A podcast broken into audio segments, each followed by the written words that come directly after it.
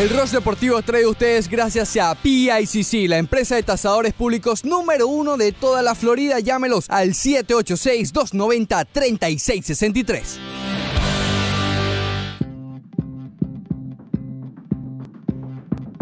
La vida es buena, tú lo decides, vale la pena, te lo dice Carlos Vive.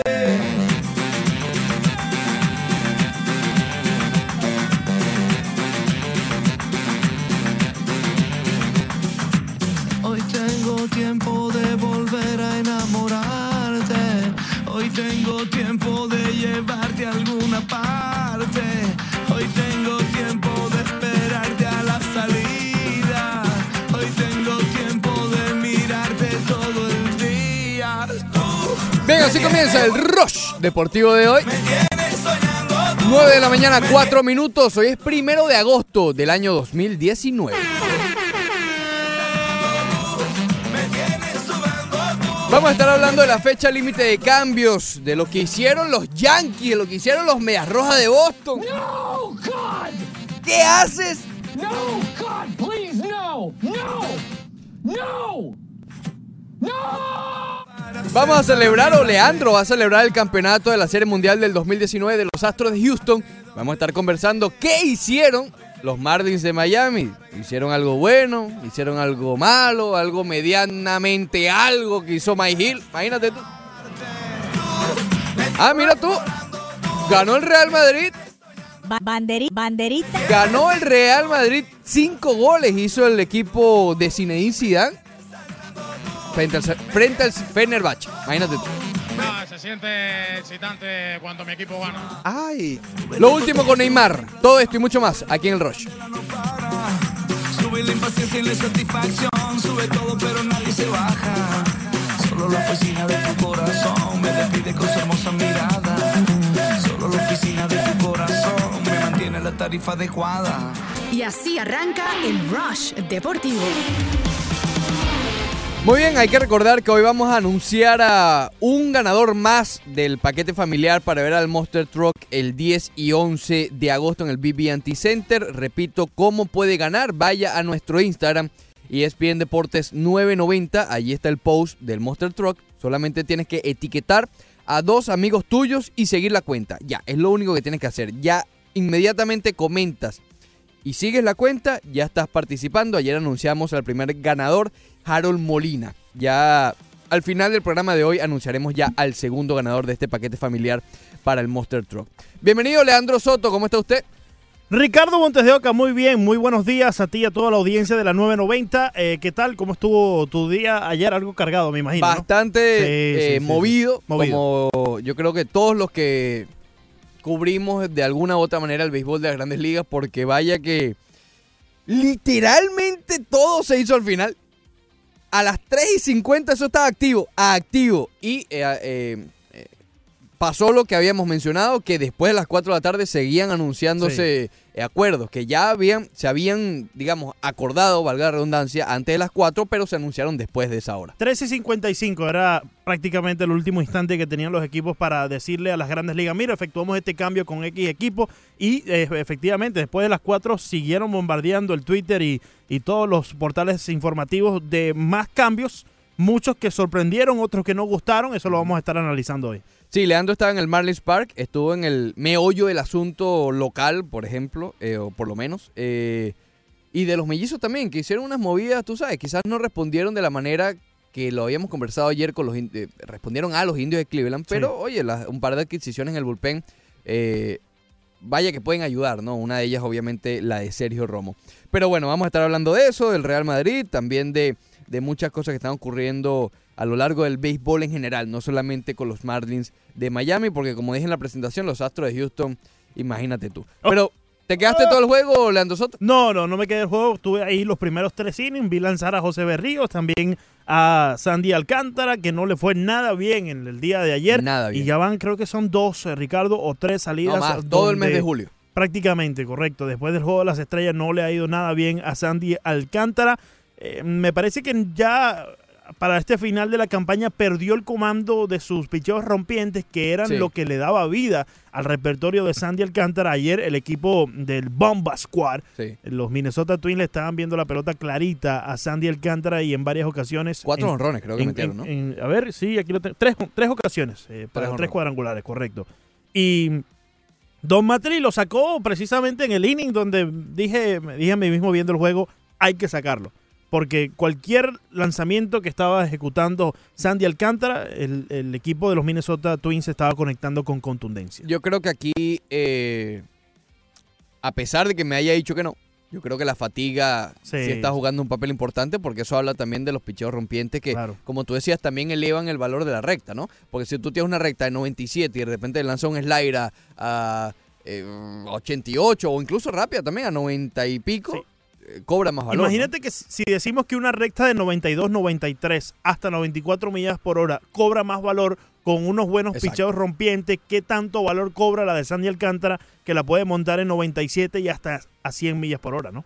Exactamente. Pero bueno, eh, yo creo que no ha habido un juego más eh, a segundo plano como el de ayer de los Marlins. Porque todo ocurrió antes, ¿no? Eh, el primer cambio, que fue el que el más sorprendente, por lo menos en, en lo que respecta a lo local, ya vamos con Greinke, no se preocupen, pero primero lo local. Eh, a eso de las 3 de la tarde, yo estaba saliendo de acá de la emisora justamente, y me llega la notificación que los Marlins han enviado a Zach Gallen a los d Yo veo esa notificación y dije, no, imagina. ¿Sabes qué, ¿Sabes qué temí desde el principio? Te lo juro, te lo juro, que apenas vi la notificación, pensé que era lo de Zach Greinke para los Marlins. ¿Te acuerdas que ayer dijimos lo último que falta? Porque Bauer a los rojos, Stroman a los Mets, bueno, que los Marlins adquieran a Zach Greinke. Ujú. Vi lo de Gale y dije, no puede ser.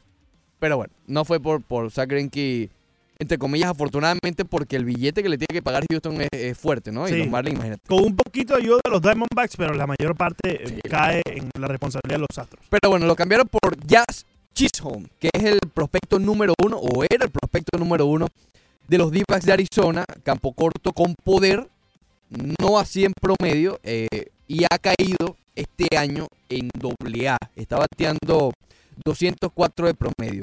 Pero ya vamos a dar nuestras opiniones de esto, pero primero quiero que Leandro nos cuente las impresiones desde el estadio. Después Leandro da su opinión y después yo doy la mía, pero primero lo que piensan los Marlins de por, del por qué hicieron esta transacción. Estábamos esperando en el dogado de los Marlins a Don Mattel y de pronto sale Mattel y ya todos nos empezamos a posicionar listos para hacerle todas las preguntas eh, a Mattel y él nos dice, no, no, no se alisten todavía, eh, va a salir Mike Hill primero a las tanto y tantas y después salgo a hablar yo. Bueno, estuvimos un largo rato esperando a Mike Hill. Aparentemente el equipo hasta último instante, Ricardo, estaban conversando con otros equipos, eh, conjuntos de las grandes ligas para efectuar más cambios. Pero cuando empezamos a hablar de Zach Gallen, pues la pregunta era ¿por qué Gallen y no Cale Smith? Que ha- se había estado hablando mucho más de cambiar a Cale Smith y se había rumorado que varios equipos estaban interesados en Smith.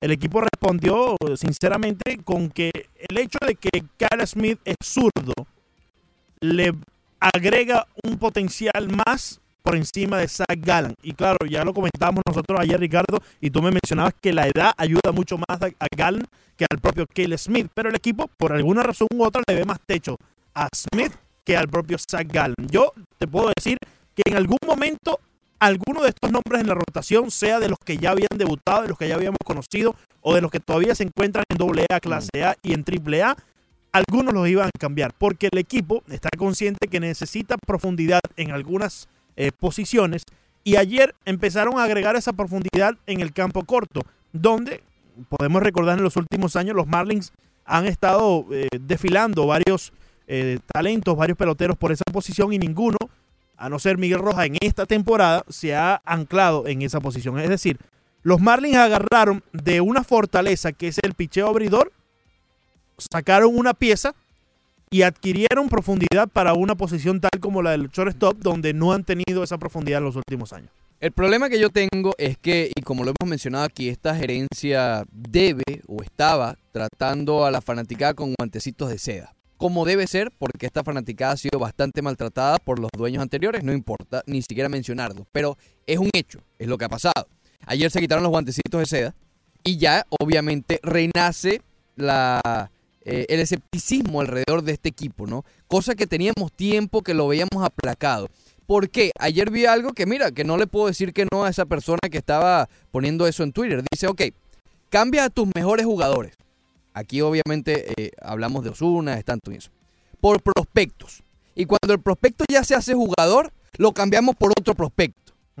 Es verdad, eh, o sea, en el sentido, quitándolo de la profundidad y todo eso, es un retraso de lo que estamos viendo. Ya Galen lo vimos. Lanzó siete aperturas en las grandes ligas, en las cuales en todas estuvo bien.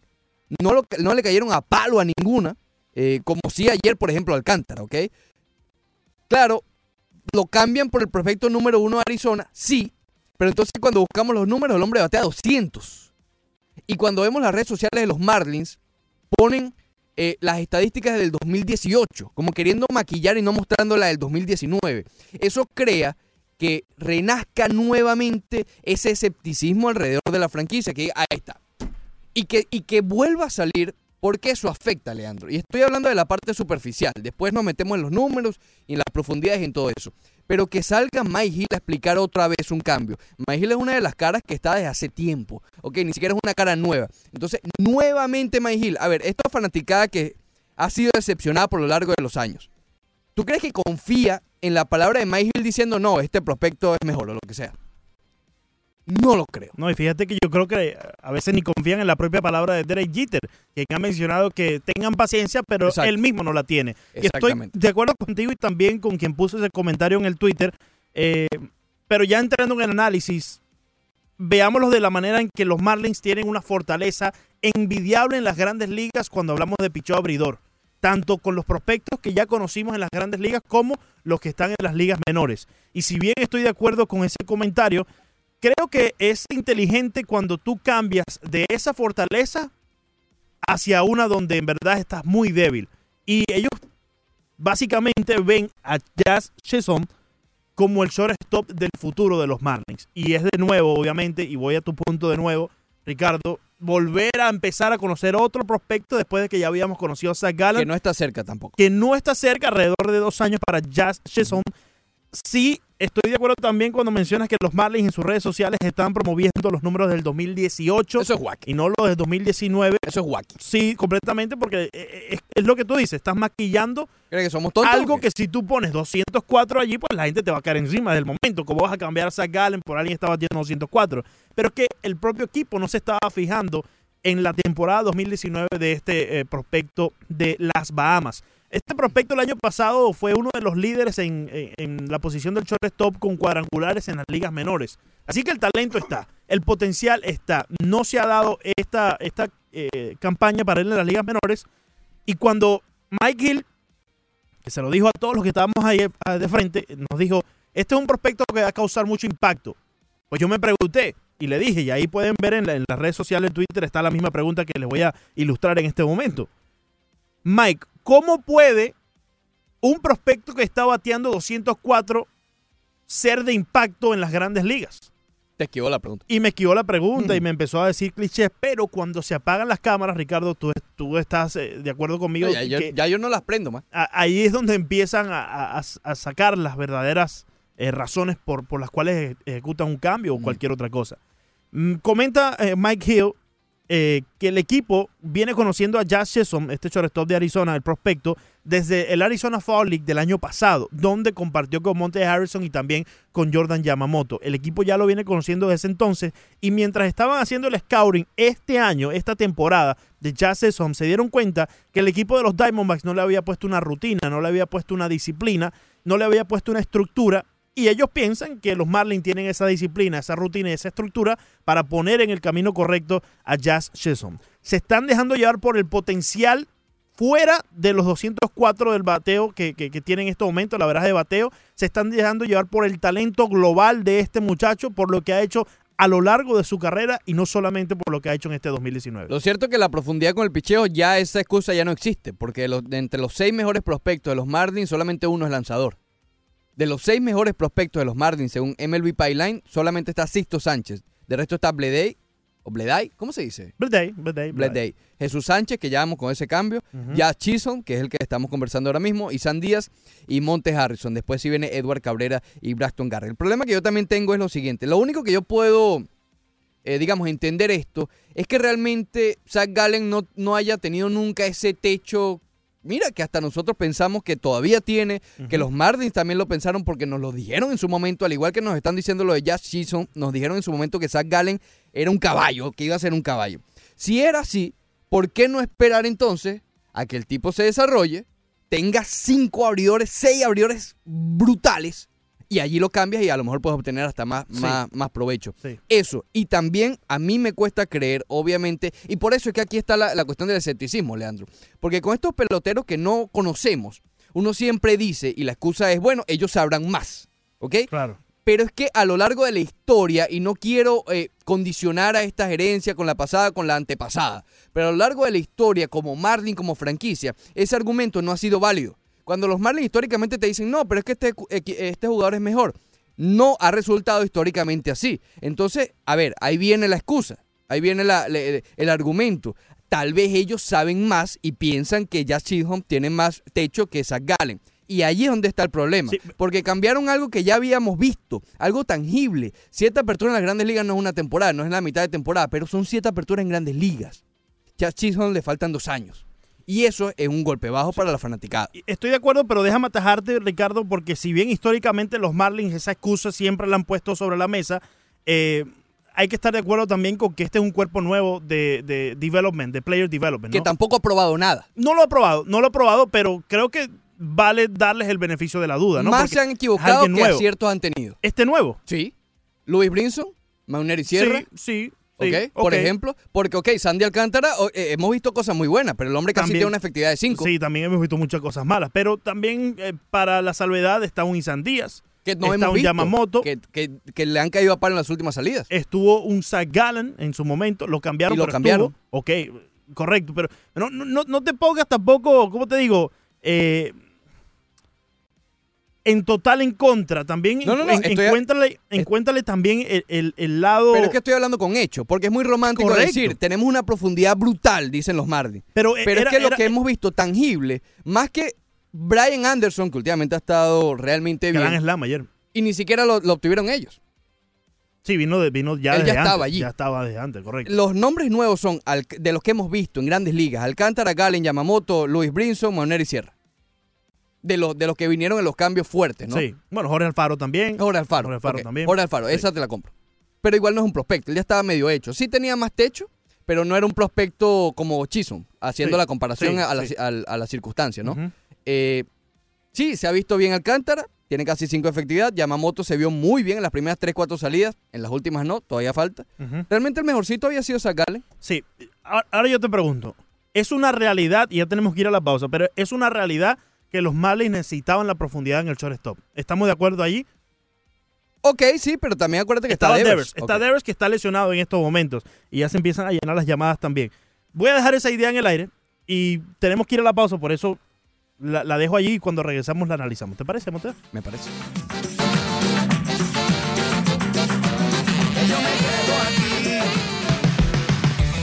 Después del corte comercial, corte comercial, más del Rush Deportivo.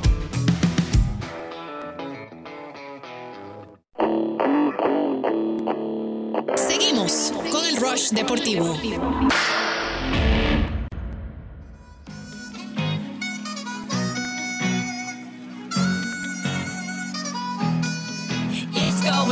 Muy bien, regresamos al Ross Deportivo por la 990 ESPN Deportes. Leandro Soto y Ricardo Montes de Oca hasta las 11 de la mañana. Estábamos hablando, Leandro, y ya vamos a continuar discutiendo ese que obviamente es el cambio polémico. Sí. Pero también está el otro, que ahí sí yo no tengo nada que reprocharle en lo absoluto a los Marlins de Miami. En el otro sí, y va- sé que vamos a continuar allí.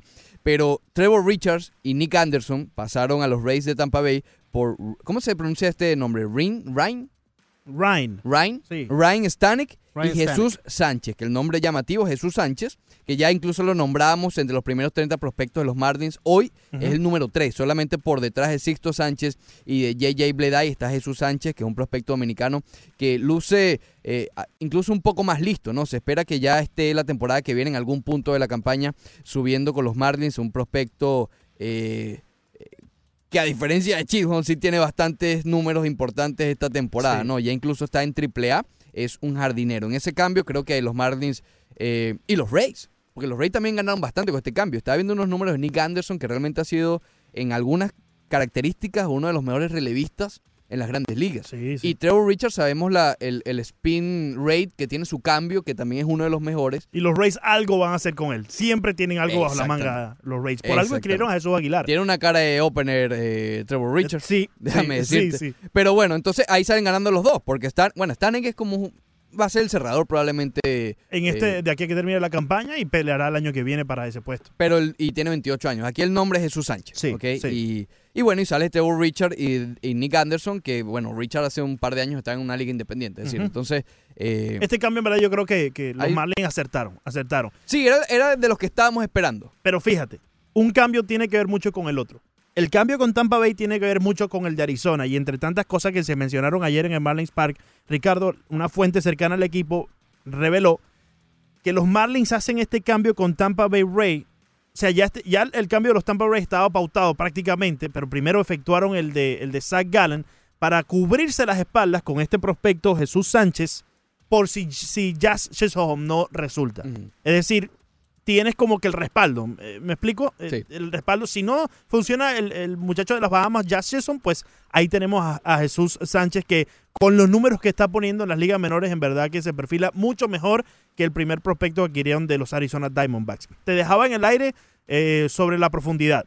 Estamos claros entonces, eh, Ricardo, oyentes eh, de la 990, que los Marlins necesitaban la profundidad en el shortstop, ¿verdad? Como en, en los bateadores. En los bateadores. Ok, y, y fíjate que todos los que han adquirido son bateadores zurdos. Sí. Desde el draft. De- a partir del draft fue un antes y después. Sí, desde el draft para allá casi todos son zurdos. O ambidiestros en el caso de. eh, Nassim Núñez. Nassim Núñez, sí. correcto. Eh, ok.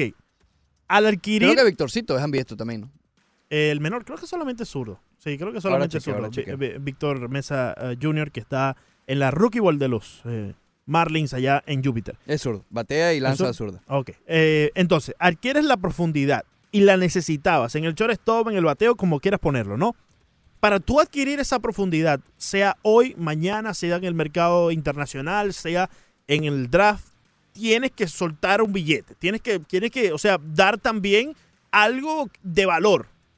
Y para los Diamondbacks, ese algo de valor era Zach Gallen.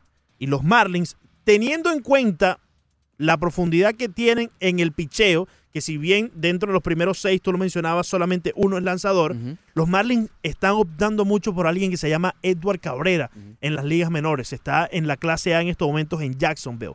Y en algún momento, en doble A ya. en doble A, correcto. Eh, sí, estaba en, estaba en, en clase A en Júpiter. Doble A. Jacksonville ahora doble A, correcto. Entonces, voy a repetir lo que te dije al principio. En algún momento uno de estos eh, abridores ab- tenía que salir para abrirle paso a este Edward Cabrera, que los Marlins sencillamente están enamorados de él y lo ven como la rotación en el futuro.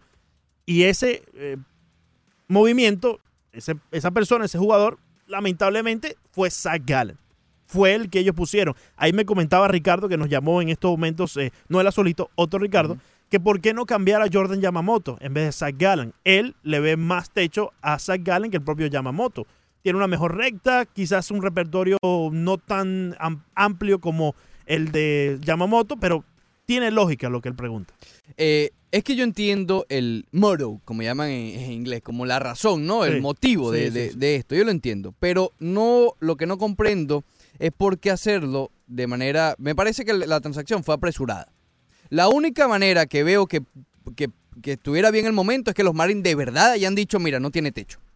No tiene más techo. Zach Gallen. Exacto, Zach Gallen. Pero, mira, si tú tienes una profundidad buena de lanzadores, yo esperaría como negocio dejar que se desarrollen si yo confío realmente que los prospectos que yo seleccioné, ya sea Sí. por draft o por cambio, eh, puedan subir al techo que yo pensaba y sacarle más provecho a eso.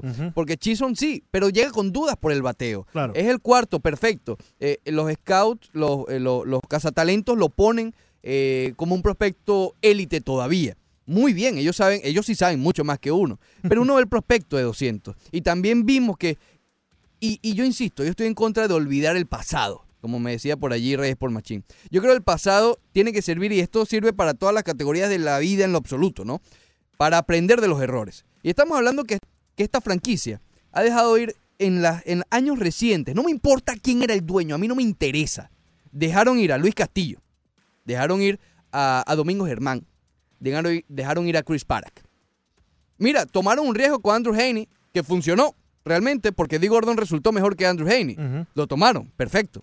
Pero entonces vuelven a salir de un pitcher que estaba, yo no quiero decir que ilusionando a la, a la fanaticada, pero estaba dejando atrás las críticas, ¿me explico? Porque nadie- aquí yo no voy a- a- a prender el micrófono y decir que Zach Gallen estaba ilusionando a las masas de Miami. No, pero estaba ayudando a olvidar las críticas. Si este cambio hubiese sido, mira, por Edward Cabrera, no estoy diciendo que haya sido bien o mal, pero como no lo hemos visto, o por Braston Sí, sí, Garrett, claro, claro. De- eh, eh, pasa, quizás hasta eh, muchos van a pensar, oh, se Exacto. comieron los Marlins y se olvidan del 204 de bateo que tiene en estos momentos. Exactamente. Entonces, es un riesgo, fue un riesgo que en mi opinión, y allí para, para centralizar la crítica mía, en mi opinión, no era necesario ahora. Es mi opinión. sí. Entiendo el motivo, mira, ellos, y, y lo han cumplido, vaya que lo mencionamos acá antes del draft, ellos han querido bateo y vaya que se han mantenido con su, con su discurso de querer bateo porque es lo que han hecho. De hecho, en cuestiones de dos, tres días, eh, desde el cambio de Sergio Romo, adquirieron a tres bateadores zurdos, como tú mencionabas, que están entre los mejores 13 prospectos ya de los Marlins de Miami. Lewin Díaz, Jack Chisholm y Jesús Sánchez. Es un riesgo. A lo mejor todo sale maravilloso, todo sale bonito. Pero hoy yo creo que la fanática está un poco más pesimista que ayer. Eh, Y ojalá les caiga en la boca, pero es que es Sí. eso, es como que no han estado en el mismo discurso de hace años. Quizás sí fue algo, algo apresurado. eh, puedo estar de acuerdo contigo allí, pero los Marlins eh, llamaron a los Tampa Bay Rays para preguntarles por Wander Franco, de los mejores prospectos en las ligas eh, menores en estos momentos, bateando por encima de 300 en la posición del shortstop. Así que estaban buscando un shortstop de cabeza. También preguntaron por, no recuerdo el nombre, creo que era Jorge Juan Guzmán o algo Guzmán, es un ¿De prospecto alto Rays? también, no, de, de los eh, Atléticos de Oakland, Mm. que ellos estaban muy interesados en muchos de los prospectos de los Marlins, pero no estaban dispuestos a atar a ese cambio a mm, eh, Castro o Mm. también atar a ese cambio a Walker, que por cierto se quedaron con el equipo. Granderson también se quedó con el equipo. Eh, así que los Marlins hicieron la tarea. Fueron a buscar Sí, el mejor prospecto. Fueron a buscar a Wander Franco. Fueron a buscar el de los Atléticos que está en el 1, 2, 3 eh, de los mejores prospectos eh, en el shortstop de las grandes ligas. No se les dio con eso y ellos mencionaban que porque ellos están bateando tan bien, porque ellos están por encima de 300 y están teniendo muy buenas temporadas, eso para los equipos que los tienen es- en- bajo sus filas en este momento los hace intocables. El único que podían tocar era Jazz Chisholm de las Bahamas y lo hicieron quizás apresurado porque bien podías tener a Zach Gallen ahí contigo y dejar Claro. que Jazz se siguiera desarrollando con los Diamondbacks y el año que viene si está mejor ir por él, ¿no? Claro, y a lo mejor los Marlins, aquí tratando de ser un poco abogado del diablo, eh, dirán, bueno, vamos a aprovechar que el balón de Chisholm está bajo Exacto. porque está bateando mal, Exacto. está bateando poco. Vamos a aprovechar a obtenerlo porque eso es mentira, es una mala racha. Eh, Juan Guerrero dice, muchachos, corríjame si me equivoco. Zach Gallen no tenía el mismo nivel de prospecto que otros, eh, que otros lanzadores de los Marlins. Es decir, quizás los Marlins siguen viendo ese techo más bajo que otros. Ojo, que lo de Gallen es una realidad, es algo tangible, AA, AAA y las aperturas que ha hecho en Grandes Ligas. Sí, a ver, bueno, ahí llegó como parte del cambalache de, de Marcelo Zuna. ¿Te acuerdas que cuando él debutó fue contra los Cardenales? Estaba toda esa historia de Sí, sí. eh, ya, ya los Allá Marlins ganaron el cambio, etcétera. Eh, pero es, es eso, es, es tangible, es lo de Chisholm es mera suposición y amerita la confianza en la franquicia que no la tiene, no pero, importa pero si es fíjate lo que, sea. pero fíjate que Zach Gallen también era una apuesta al futuro. Es una apuesta a futuro y también, pero ya había llegado. Sí, ya había llegado, ya había Esa es demostrado la algo cosa. en siete aperturas que no es como lo leí por las redes sociales y todavía no se había consolidado con la No, Grandes no, no, Ligas. obviamente. Todavía no se había comprobado al 100%, había dado, mostrado unos pasos, algunos destellos, pero todavía no era la estrella que muchos lo pintan Y como ya. Todavía, todavía no ha tenido ni un setback. De hecho, ha sido de menos a más desde que llegó a Grandes Ligas. Empezó en la primera salida, ¿te acuerdas? Creo que no, si permitió una carrera o en blanco, no me acuerdo, pero le dieron. ¿Te acuerdas? Que, hablamos, bueno, no se vio tan dominante, pero tuvo una buena salida. Después tuvo problemas con los picheos y mira, de- eh, consiguió dos salidas seguidas con siete entradas completadas. Exacto, porque en los primeros creo que fueron tres, cuatro aperturas, no pudo pasar del quinto Sí. episodio. Así pero que se- sin caer la palo. sin caerle palo, pero tenía que lanzar mucho. Recuerdo que lo mencionabas. Lanza Exacto. mucho para conseguir los outs. No le permite eso llegar hasta el séptimo episodio o, o pasar la línea, la frontera del quinto sexto episodio. Ya lo había logrado en sus últimas dos aperturas el muchacho Zach Gallen. Es un precio difícil por pagar, Ricardo, pero como lo ven los Marlins, agregaron a la profundidad en el shortstop sacando una pieza de donde ellos piensan están bastante fuertes. Y espero que Derek Jeter ya haya- le haya prendido múltiples velitas a sus santos, a subir, a su lo que sea. Porque si este cambio le sale mal, compadre, ugh, va a ser fuerte. sí, bueno, va a ser fuerte eh, justificarlo. sí. Si de aquí a un par de años Zach Gallen está como Luis Castillo hoy y ya y Chisholm no pasa de 2.40 en AAA, ugh, va a ser complicado para nosotros tratar de explicar esto. Y va a ser difícil, va a ser difícil. No, no, no va a ser un- una labor bastante fácil para los Marlins porque ellos mencionaron que tienen que cambiar una disciplina, una estructura, una disciplina, ya lo mencioné, eh, Ellos a este muchacho de Bajamense. Lo que piensan los Rays, y con esto podemos empezar a hablar de los otros cambios, lo que piensan los Rays al adquirir a Jesús Aguilar. Sí. Al propio Trevor Roy, eh, Richards, que dice, mira, a lo mejor hay un Twitch que nosotros estamos viendo, que fíjate que hay pocos equipos con esa aura en las grandes ligas. Los Rays, los Atléticos son otros que cuando adquieren un jugador dicen, oh, cuidado. Sí. Y, y los Astros, lo que pasa es que los Astros también han ido por nombres caballos, ¿no? Pero digamos que lo han hecho con caballos. Tráeme, ah, Verlander está de caída, tráemelo para acá. O, o- o Mal- Maldonado, como lo O hicieron la Maldonado, correcto. Sí. Eh, pero bueno, va- vamos a recibir las llamadas que están pendientes y después eh, seguimos hablando de las grandes ligas más en general. 786-801-5607. Ahí está Ricardo, buenos días. Ricardo, bienvenido. ¿Qué pasa, muchachones? ¿Por lo que por ahí? Muy ¿Qué bien, mi hermano. Óyeme, los veo muy entusiasmados a Richelieu hablando de los Oh. Marlins. Sí, Y, eh, y, y a Leandro, y a Leandro, el soñador, el que tiene las fantasías a la medianoche del día Oye. o de la noche, hablando del gran pichero que tienen los Marlins. Ujú. Óigame. No, no, lo digo, no lo digo yo, no lo digo yo, Ricardo. No lo digo yo. Óyeme, no, no está vendiendo humo, está vendiendo, está vendiendo eh, eh, un edificio completo lleno de, o, o en el bosque, o un bosque eso en Los Ángeles, California, todo prendido completo, lleno de humo No, completo. Ricardo, Apartamento de. Por favor. El picheo de los Marlins. No, ¡Wow! no me gusta esa comparación, no me gusta esa comparación, Ricardo. Óigame, no, no, no, no, no, vamos a, vamos, a- vamos, mira, vamos a hablar de Verlander, vamos a hablar de, de Bien. Chelsea, Sí. ah, eh, de que pelea hoy, hoy, hoy, hoy pichea a Clinton Kelce, vamos a hablar de eso, ahora los Marlins, eh, mira, lo que está haciendo este, como Derek Jeter, es, es un negocio, señores, no, no, no, no, no, no, no, es una ilusión, cuando él vea que tiene buenos jugadores, se van a ir. Igual que se fue Cabrera, igual que se fue Mailov, igual que se fue Danula, que, que no era un gran segunda base, pero daba horrores. Danula, imagínate que tú. se fueron de los males. El mismo Christian Kelly. a- a- eh, Ahora mismo está bateando sobre 3.30, tiene tres- casi 40 jorrones. Entonces, no la postalita de Stanton. Ujú. Ese sí, ese sí es de cristalito. Se está igual comiendo que croqueta. Bale. Ujú. No, no, no, no, de la croqueta ni hablar. Sí. Me- Fíjate que lleva casi, lleva casi tres meses sin jugar. Cuando empieza a jugar, es de 10, 8 croquetas. Sí. Eso es así, porque es comelón. Él es así, él es comelón, así de chiquitico, ¿eh? Mm. Entonces, vamos al otro tema. A ver. El otro tema es el siguiente. Ayer hubo un madrilista Dios. que habló, después que yo hablé, saludos a los árbitros y Al nada. árbitro, al árbitro.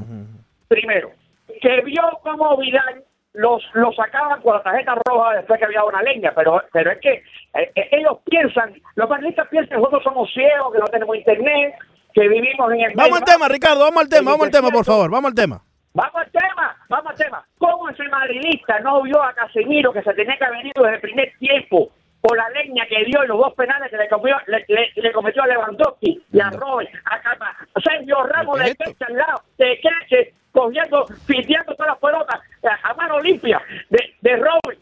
¿Cómo no vio los dos penales? ¿Cómo no habló de, no habló de los Bueno, dos fuera de eh, juego groseros? Gracias, dale un abrazo. Sí, un abrazo. Estamos hablando de qué año Robin ya está retirado. Imagínate tú. Ayer ganó el Madrid. Hicieron cinco goles. Sí, ¿cuánto le hicieron? Tres. ¿Y qué equipo? Fenerbahce. Eh, when, we, when we come back, aquí tengo el manager de los Marlins. ¡Ah!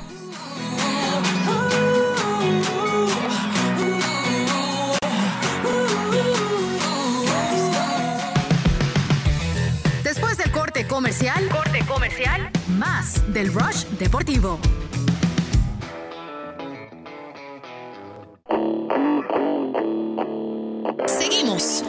Deportivo.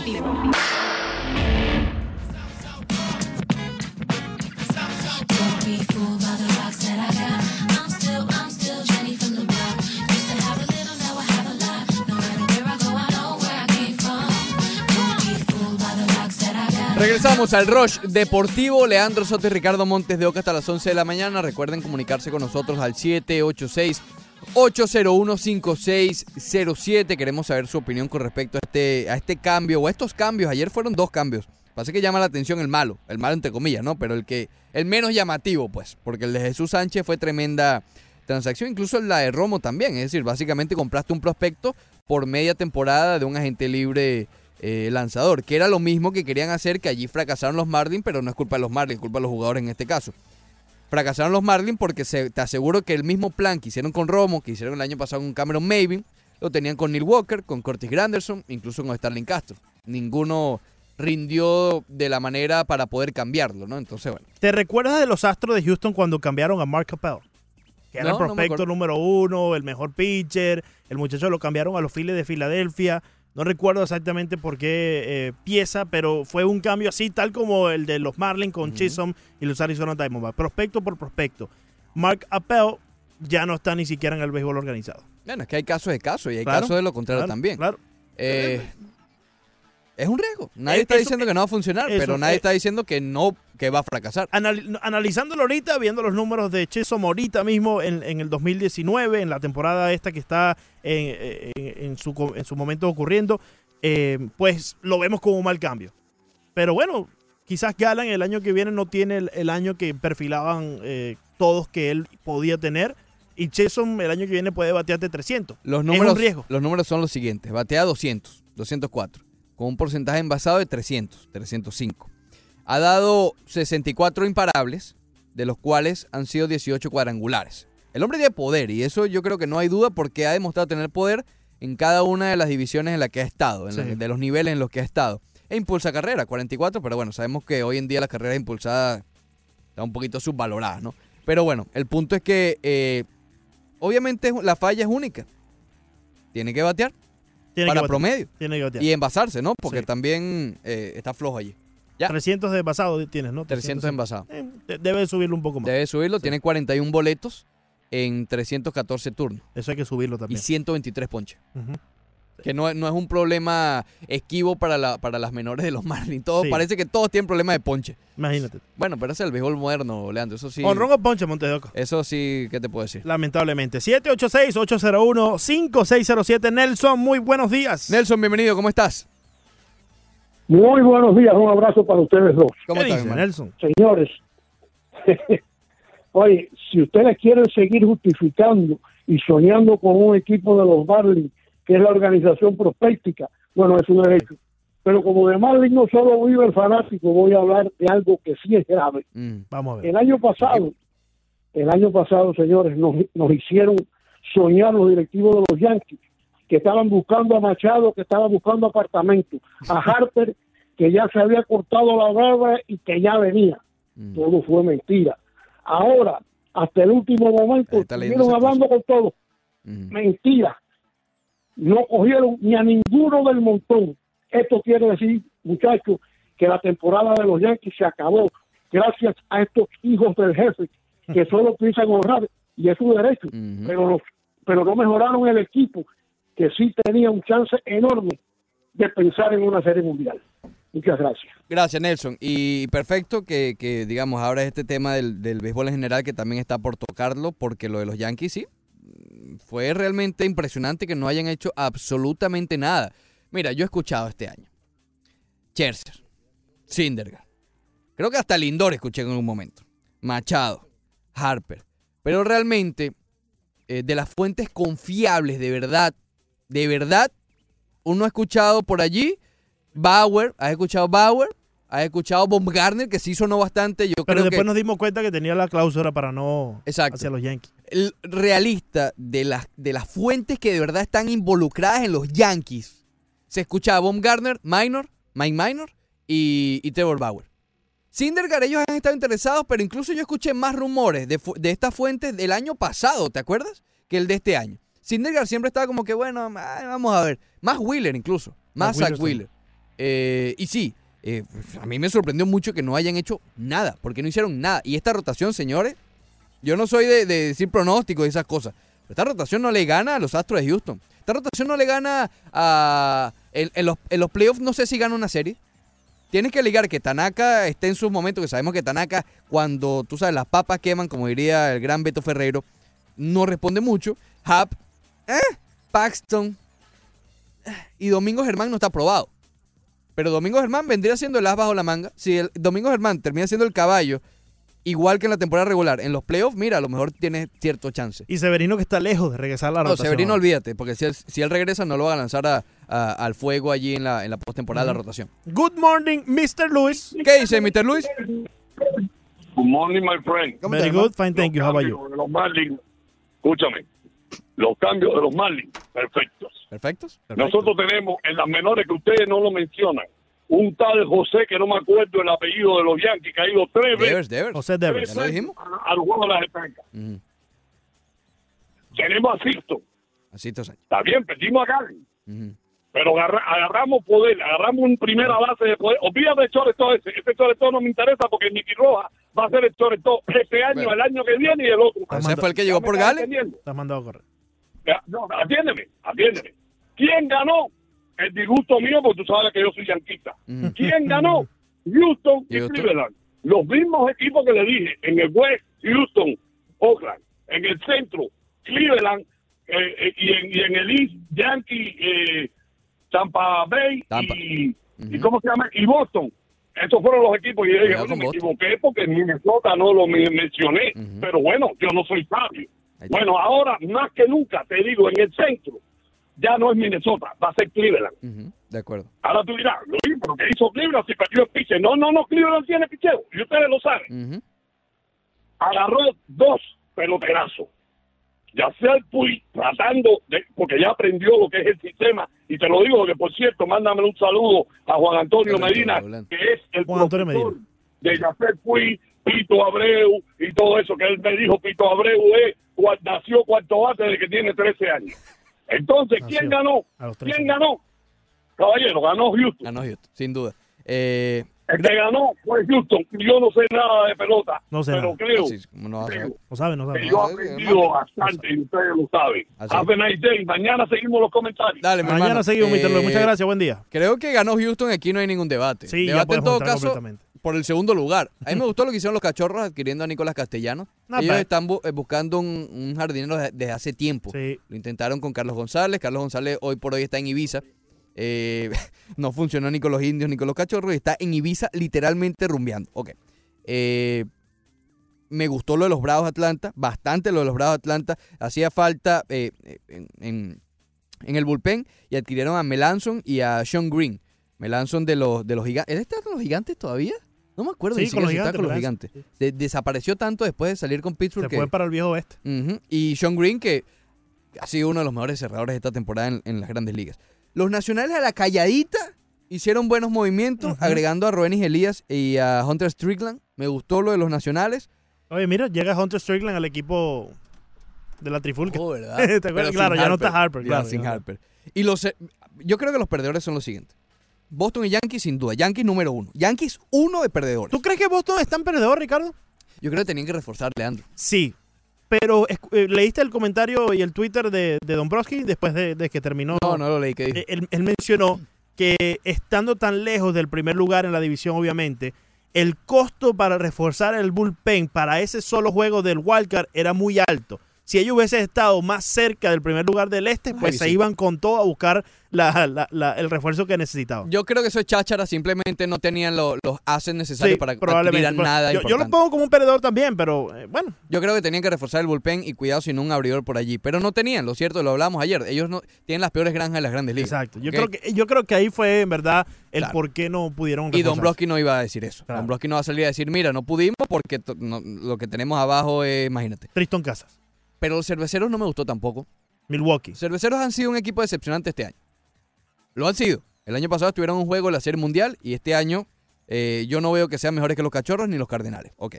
Y adquieren a Drew Pomeranz como la solución. Bueno, pero el año pasado adquirieron a Wade Miley como la solución. Y le funcionó. Le funcionó. Correcto. Sí. Pero, y a Yolis Asín lo puedes meter allí también.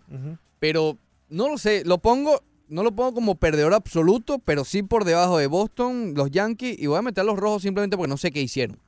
Los No, Rojos los adquieren Rojos, a Bauer, salen de Scuregenet, salen de... de, Trevor- de- All over the place. De Rourke. ¿Cómo se llama Rourke? Se me olvidó Tanner. Tanner Rourke. Eh, no entiendo. Es, es de esos que realmente yo no comprendo. Y ahí mismo pongo a los cerveceros que creo que eh, pudieron haber hecho un, un mejor trabajo. Pero sin duda los Astros. A ver, si tú quitas a Greinke, olvídate de Greinke, olvídate de Greinke. Ponte que no, no, no sucedió lo de Greinke. Adquirieron a Aaron Sánchez, que como mencionábamos antes, los Astros son uno de esos equipos que encuentran esos twitch, ¿ok? Esos problemas en los jugadores y más en los lanzadores. Aaron Sánchez y a Martín Maldonado. Tú dices, oye, Está bien. nice, se reforzaron bien. Aaron Sánchez tiene la, la propia pinta de ese pitcher que en la postemporada te va a funcionar. El, el Brad Pico del año antepasado. Aaron Sánchez fue líder en efectividad hace poco. Sí, sí, sí. en sí. las grandes ligas, Sí, creo que fue en el 16 Ah, o en buen pitcher, buen pitcher, Claro. pitcher. Pero si a eso le agrega Oh. Que incluiste a Zach Greinke No, apaga y vamos. sin ceder a tus dos mejores prospectos. En eh, Kyle Tucker y el otro muchacho Jordan Álvarez que ya está en las grandes ligas, pero. No, y hay otro alguna. que se me olvida. Sí, hay otro en la liga menores. Cambiaron también a Max Tassi, a los eh, angelinos de Los Ángeles. El equipo de los Astros, Ricardo, el cierto ganador, pero Whitley, Forrest Whitley. Forrest Whitley, correcto. otro, que estaba sonando para los Marlins en su momento, Sí, cuando hablaban por, por eh. JT Realmuto. Eh, el equipo de los Astros se reforzó muy bien, yo creo que ganan, pero hay otro que yo lo pongo como cierto ganador, los propios Arizona Diamondbacks. Oye, adquirieron sí. a Zach Gallen, que estaba ya en, en un buen camino las grandes ligas, ya estaba comprobando poco a poco, Mantuvieron a Robbie, a Robbie Ray. mantuvieron a Robbie Ray, salieron de un shortstop que está bateando 204, sea como sea, que si tiene potencial, que si tiene talento, está bateando 204 y eso hay que decirlo. ¿no? Hoy la fanaticada de Arizona cree que ganó ese cambio, ¿correcto? Probablemente, probablemente. Como nosotros vemos que lo perdimos por el mismo averaje de Que 204. pueda cambiar, pero yo creo que hoy la gente, el este mismo programa que se está haciendo en Arizona, creo que hay... Al revés. Exacto. Que al revés. ganamos, tan, tan felices en Arizona, Y nosotros aquí Greinke, dudosos. Eh, Greinke no encajaba en la realidad del equipo. No, para nada. Y sales de mayor parte del contrato de Greinke. Exacto. Y Y adquieres. con todo y eso adquiriste a Mike Leake, Ujú. que te va a ayudar también en la rotación. Así que yo creo que los Arizona ¿Te Diamondbacks... hasta peleando? Eh, sí, ¿Sí? sí, Bueno, le das- intentas, intentas ya para el final de la campaña ver No qué se puede lanzaste hacer. la toalla completamente. No, pero te, for- te fortaleciste para el año que viene. Correcto. El Y sin lanzar viene, la toalla completamente este Con año. este equipo, los Arizona Diamondbacks, y una buena firma que puedan hacer en el mercado de agente libre este después del 2019, después de esta campaña, oye, pueden estar en la pelea los Diamondbacks. Todos los equipos se reconstruyen rapidito, ¿no? Menos Baltimore y los Marlins. ¡Qué barbaridad! Bueno, a los Diamondbacks la, reconstrucción Ah, tampoco le- ha sido tan rápida. No, los hace un par de años estaban peleando por El- la... el wildcard, sí, pero Bueno, y fueron a la postemporada, si no, no, no recuerdo. fue tan rápida así tampoco. Miren los Kansas City Royals también. La pero Kansas City ganó en el 2010 y... ¿qué? Y se, en y se- 14, y se está 15. reconstruyendo. Claro, yo sé, pero ¿y los Marlins? ¿Y Baltimore? ¿A cuándo? Imagínate tú. Bueno, yo creo exacto. Eh, bueno, lo de los Rays no me disgustó del todo, ¿viste? Me gusta lo que hicieron con Trevor. eh, siempre, siempre confundo Trevor Ray y Trevor Richard. Es Richard, ¿no? Adquirieron a Trevor Richards, los Rays de Tampa Bay, Sí, a sí. Jesús Aguilar, que vamos con lo nuevo del Twitch. Probablemente tú lo mencionabas ayer. Tal vez ellos vieron algo que ellos van a corregir y pueden sacar al Jesús Aguilar del año pasado. Oye, si hacen eso, tienen ahí a su designado primera base toletero, Y aquí, eh, hablando ya eh, Yannick Anderson. en, en lo local, Ricardo, los Marlins, personalmente yo no los pongo como perdedores totales aún, porque si bien perdieron a Zach Gallen y duele perder ya eh, a un pitcher de ese calibre, adquieres a un Jesús Sánchez, adquieres también a este muchacho de las Bahamas, Josh Jason, que quién sabe si te Bueno, y funciona. agrega Lewin Díaz. Agrégale Lewin Díaz también ahí. Yo creo que están, están en la cuerda floja, pero centrados, centrados. Central, imagínate todo lo que hemos llegado. centrados. Ya regresamos aquí en Hay que estar centrado, Montego, que no sé si viste ayer el debate. ¿Viste el debate? Ah, bueno.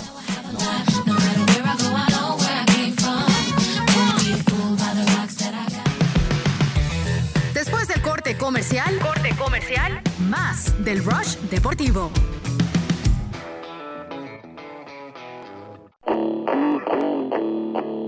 Seguimos con el Rush Deportivo.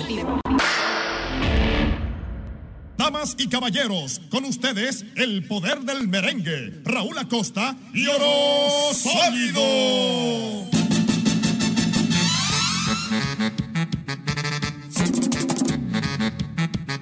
La única banda que toca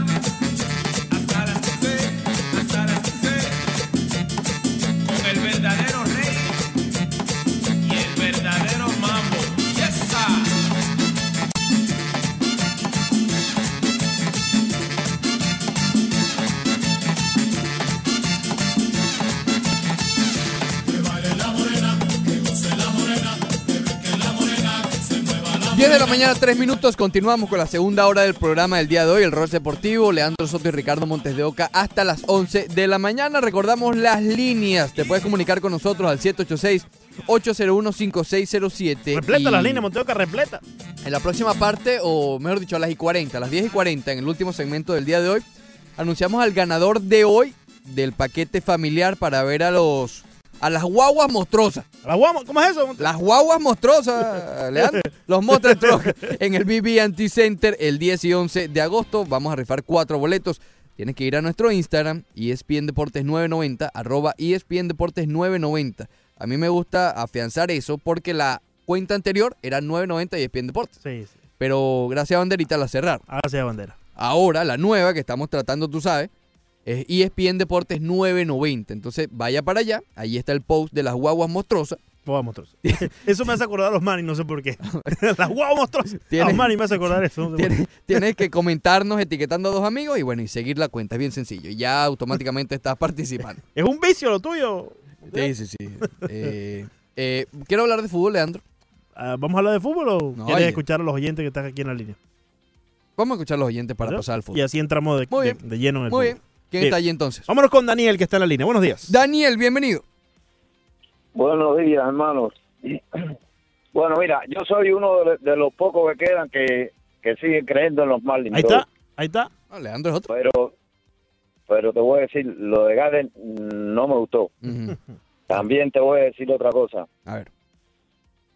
El proyecto que tienen los Marlins, el picheo, no es ningún, no tienen ninguno que sea como Good Garden ni nada de eso. Pero, brother, pueden haber muchos Good Garden en, el- en el picheo de los Marlins en este momento. Sí. Eh, ¿Qué es lo que sucede? Que lo cambian por un torpedero a Garland. ujú. Pero yo yo quisiera hacerle una pregunta a ustedes para ver si me, me actualizan. ¿Cuántos torpederos prospectos han, han, han encontrado los Marlins en estos últimos días, en estos últimos tiempos? En los últimos años. eh, Es que ahí, es que ahí- No, ahí no, es donde no, está el este problema. año. No, este año, este año No, no. Este es año José Devers. Está Devers que, que, que ha caído un poquito en No, los no, rankings. yo digo de los que de los que han adquirido como prospecto. Ah, uno nada más. Ah, Nasim Núñez, solamente Nasim Núñez. Núñez en el draft, exacto, Nassim Núñez en el draft y que todavía está muy crudo. Ese le falta, imagínate, ese fue de high school, ese le Sí. faltan como cuatro No años. tan crudo como Víctor, Víctor, eh, perdón, Víctor Victorcito. Junior, Víctorcito. correcto. Y, y bueno, y ahora el popular Jazz. Eh, Sí. Gracias, Y- Daniel. Y Daniel, yo creo que por ahí es donde viene el cambio a los Marlins por este prospecto, el shortstop. Saben que no tienen allí nadie que pueda ser el futuro en la posición y bueno, están tratando de resolver ese asunto. Sí, ellos acaban de firmar también a José Salas. También, ese es otro, correcto. Muy que era bueno. uno de los mejores prospectos internacionales que los Marlins lo firmaron. Pero si Nassim Núñez está crudo, No, ese está. José Salas aún más. Creo Ese que tiene 17 años el muchacho apenas. 16, Sí. 17 años tiene. Son firmas internacionales que, bueno, que hace Sí. faltan bastante todavía. Aquí está Johan con nosotros. Buenos días, Johan. Johan, bienvenido. Saludos, muchachos. ¿Cómo está, mi Saludos hermano? a La bruja, ¿dónde anda? La bruja, ya, ya va, ya va para allá. Ya va para allá. Tranquilo, tranquilo. Ya va para allá. ¿Qué dice, mi hermano? No, digo, saludos a la bruja, al La bruja. azulito, a Luis, a- al otro, a la Sayona. No se te olvide mandarme el saludo a la bruja de saludos. Ipswich. Saludos, saludos, saludos a, la- a las brujas de, de- de- No sé qué dijo ahí. Mira, yo ¿Qué creo pasa, que- yo Johan? que- Pórtate bien, Johan, por favor.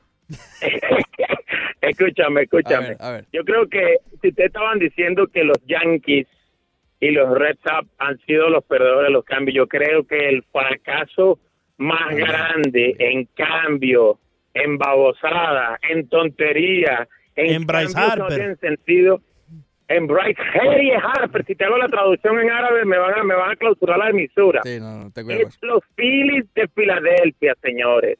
Corey ¿Qué rayos de los Yankees? ¿Qué rayos de los Medias Rojas? Los Yankees están de primero y tienen 10 10 juegos de ventaja. Los Medias Rojas están peleando por un comodín. El fracaso total, señores. Incluyendo a San Diego, que gastó un pelotón de plata en Machado. Pero ya sabemos que San Diego es el tercer pelotón, ni siquiera del segundo. Entonces, dejaron ir a dejaron ir a Bauer, dejaron ir a Grinking, dejaron ir a Bumgarner. ¿Y qué rayos está pensando el manager director de los Phillies de Filadelfia en contratar a quién? Están buscando a Johan para ver si lo va a reforzar. Gracias, Johan. Eh, 786-801-5607. Ahí está Jordi. Buenos días. Jordi, bienvenido, hermano. ¿Cómo estás? Buenos días, hermano. ¿Cómo están ustedes? ¿Qué Bueno, dice? Primero, Jordi. eh, lo- ok, para, para mí la Serie Mundial eh, la ganó Houston ayer. Se acabó la Serie Mundial, ya ganaron Houston, ayer. Eh, yo creo que no hay equipo que pueda competir con Houston, sobre todo con Abriori. De acuerdo. No hay, no hay equipo y creo que ganaron la Serie Mundial. Eh, Los Yankees, eh, yo no sé qué, qué está pasando con los Yankees, los hijos de Steinbrenner, yo no sé qué están haciendo, están ahorrando dinero. Han hecho, yo no, yo no digo que han hecho un buen trabajo porque tienen todos, todos muchachos jóvenes, han hecho un buen trabajo prospecto, pero tienen que salir a buscar, a morirse por un pitcher, por un, un, un cuarto abridor, un pitcher que de puntería y no salieron a buscarlo. Y por cierto, eh, Azulito, tú eres el único, no preguntica, Azulito, tú eres el único azulito industrialista que eres rojista aquí de Boston. Porque muy pocos, muy pocos industrialistas son de Boston. Todos somos, todos, todos somos yanquistas. Tú eres el único que cambiaste de color, de azul para rojo. ¿Qué te pasó? Eh, la metamorfosis esa. ¿Qué te pasó, mi hermano? Jordi, mañana a la misma hora te responde. Quédate ahí sentadito, hermano. Muy bien. Eh, una más. Roberto, buenos días. Roberto, bienvenido. Buenos días a los dos, a Ricardo y a, y a ¿cómo es que se llama? Alejandro. ¿Qué tal, Buenos días? Roberto. Vamos a hablar de fútbol. Sí. ¿Qué les parece a ustedes la, la salida, no forzosa, pero amigable del Bolivia de la selección ecuatoriana? Se embolsilló un millón y medio, que llegaron a un acuerdo. ¿Y cuáles son los candidatos en, en, en, en opinión de ustedes? Está Edgardo, Edgardo, Edgardo Bausa, que fracasó con la Argentina, y el Pelado Almeida de las Chivas. Me parece a mí el más apropiado el Pelado Almeida. ¿Qué dicen ustedes? Lo dejo ahí para abiertas las opiniones. Gracias, hermano. A mí me gusta, a mí, a mí me gusta Bausa, pero me gustaba más Bolillo. No entiendo realmente eh, cuál fue ¿El motivo, quizás? el motivo, o sea, por qué. Sé que está el billete allí, pero a ver, creo que con el Bolillo se hubiese mantenido ya en un camino que, que, que bueno, que oye, el Bolillo es tremendo técnico. Pero me gusta Bausa, es decir, él fracasó con Argentina, pero sabemos lo complicado de Argentina, ¿ok? Entonces puede ser un poco injusto con, con, eh, con los técnicos. Pregúntale al Tata. Es decir, el Tata fracasó con Argentina y el Tata es tremendo técnico. Eh, pero lo que pasa es que llega a una situación tóxica como es esa y te podrás imaginar. Pero me gusta, me gusta, me gusta Bausa, me gusta Bausa para, para, para reemplazar al bolillo. El Real Madrid ayer ganó. Mándate a correr, tienes 10 minutos, Montedoca. ¿Cómo, ¿Cómo vamos a justificar este, Bueno, esta victoria del equipo de Real Madrid? porque subieron al aire. No, no te Eh, preocupes, claro que sobrevive. Real Madrid ganó. 5 a 3. ¿Cómo lo vas a justificar? Porque esta es una de estas. No, no, no. eh, No es una derrota, es una victoria que hay que justificarla porque. No, Leandro, tampoco. Tres goles, Ricardo. No, no te manda a correr. ¿No? Ah, eh, Lo de ayer fue un típico A ver. juego de pretemporada. Ah. Finalmente.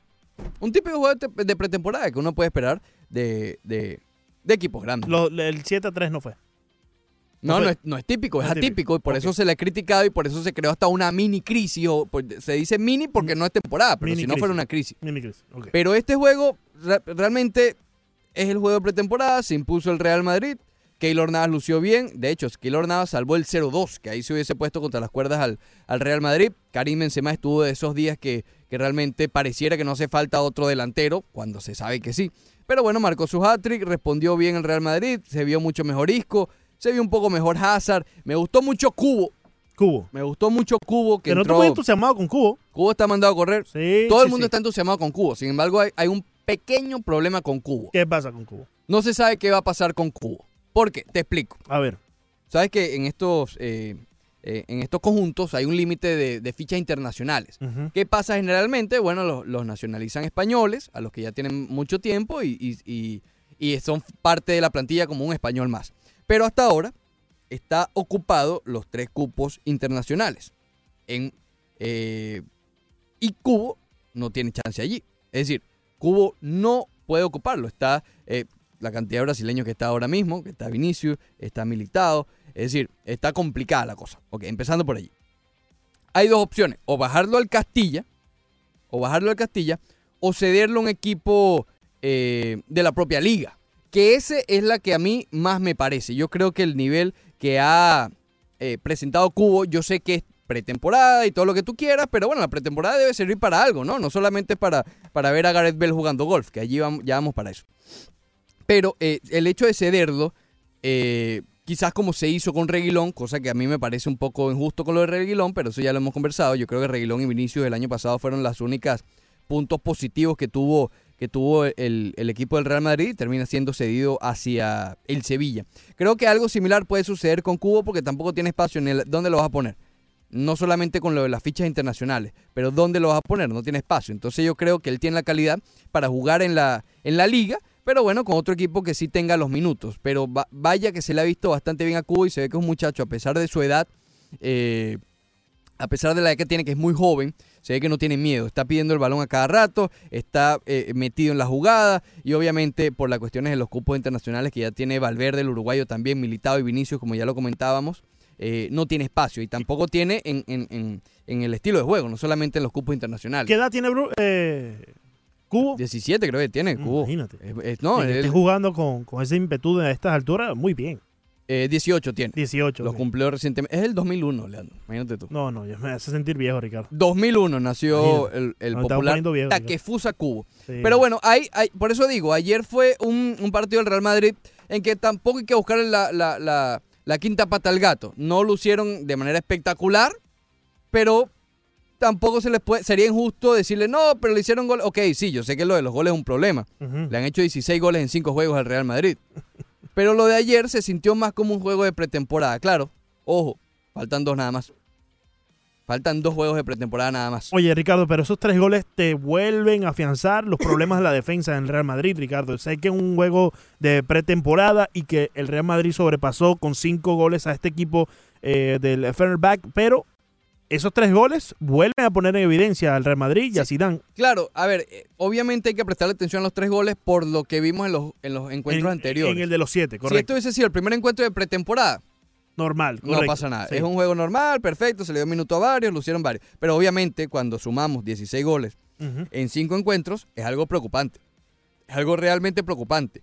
Vamos a escuchar, Leandro, tenemos un par de audios de Zinedine Zidane después del encuentro de ayer y después escuchamos a Karim Benzema. Vamos a escuchar primero al entrenador del Real Madrid. Ayer nos dijiste que Gareth Bale no estaba aquí por un problema médico, que decidisteis entre todos, jugador, cuerpo técnico y tú, que no viajara a Alemania y hoy nuestros compañeros del Confidencial Deportes han publicado una foto de Gareth Bale jugando al golf en Boadilla del Monte mientras vosotros estabais jugando eh, ayer el partido. Te quiero preguntar si, si ves una actitud muy profesional eh, en, esa, en esa foto. ¿Cómo, ¿Cómo lo ves? ¿Cómo puede ser? No, no, lo, sé- no lo sé, hombre, me estás diciendo una cosa que, bueno, bueno seguramente que ha pasado, entonces eh, yo estoy aquí, ¿sabes? Estoy aquí con mis jugadores y, y te, te voy a comentar eh, eso. Eh, ojalá que he entrenado ahí y, y nosotros estamos aquí pensando al equipo. Si estaba jugando al golf a la misma hora que el Madrid estaba jugando contra el Tottenham, si se confirma, ¿a usted le molestaría? Bueno, veremos. Veremos cuándo va- vamos a volver, pero bueno. eh, yo, no, yo no voy a impedir a alguien hacer eh, una cosa, ¿sabes? Cada uno tiene que hacer su. bueno, eh, sus, tiene sus responsabilidades, cada uno, y, bueno, veremos lo que, lo que ha hecho en Madrid. Su, su vida personal, yo no voy a entrar en eso. Nosotros eh, se ha quedado ahí para, para entrenar. Yo creo que el entrenamiento lo ha hecho y después veremos por el, el resto. Y Bale ha estado jugando al golf durante un partido del Real Madrid. ¿Se considera una falta de respeto? No sé, no te voy a decir eso, hombre. Me- no, me va- no me vas a meter a mí en, en una posición eh, que, no, que no quiero y eh, tú puedes preguntar, pero no te voy a contestar más, nada más que eso. Es decir, sí. Sí. Es una falta de Es respeto. claro que una falta de respeto. Oh, no, no, no, no. no, no y no, que él no sabía, es decir, eh, se lo dice el- el- la primera ahí, pregunta. Él dice básicamente, ah, sí, espero, espero haya entrenado. No, el- esto, esto de Gareth Bale, Aquí viene el problema, Montes de Oca, porque es que ya sobrepasa solamente a Zidane y lo que puede ser una falta de respeto para Zidane. Ya es una falta de respeto también contra su- eh, sus compañeros de correcto. equipo, contra Benzema que estuvo ahí y marcó el hat-trick. ¿qué Es una falta Cuba? de respeto también conociendo esto a la fanaticada. ¿Cómo se siente Tony? ¿Cómo se siente Jordi? ¿Cómo se sienten todos los madridistas que nos llaman aquí diariamente Le a quejarse de un lado del otro? el equipo en crisis, o bueno, o con problemas Una graves mi- que resolver. mini crisis, en la como le mini pusimos crisis. el nombre. La mini crisis. Y el hombre jugando golf. Y Zidane, para justificar que no estaba con el equipo, dice que se sentía un poco tocado y lo dejaron allá para que... Y el hombre jugando golf. No, es más, cuando, o sea, tirándose la Tiger Woods. cuando criticamos Tiger a. Zidane por lanzarle fuerte, entre comillas, a, Gareth Bale, creo que se quedó corto. Tiger tú, Woods. tú como técnico, porque vamos a estar claros, Zidane Gareth puede- Woods. puede- Gareth Woods. Eh, tú como técnico, tú eres Zidane.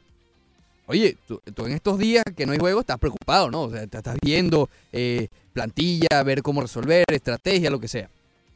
Y cuando es que a un jugador tuyo, en este momento tan crucial del Real Madrid, en pleno juego, porque se quedó en Madrid entrenando entre comillas, está jugando golf. Hay que cambiarlo. Este hay que hacer algo con Gareth Bale, Ricardo. Y, y al- el tiempo, ya estamos en agosto, Montes de Oca. ¿Es eso o realmente a Gareth Bale no le interesa? Yo creo que ya a Gareth Bale está a un punto que no le interesa lo que piense nadie. Ah, yo estoy jugando golf.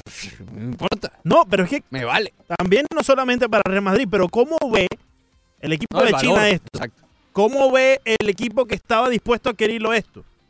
No olvídate. Es que él mismo se está haciendo un daño. Yo no quiero adquirir un jugador que mientras mi equipo esté en la guerra, él se vaya a comer sándwich y a jugar golf. Lo de Gareth Bale. A tirarse la de Gareth Woods. A mí me No. llama, a mí me llama mucho la atención lo de Gareth Bale y te explico por qué. Él, él es un buen jugador.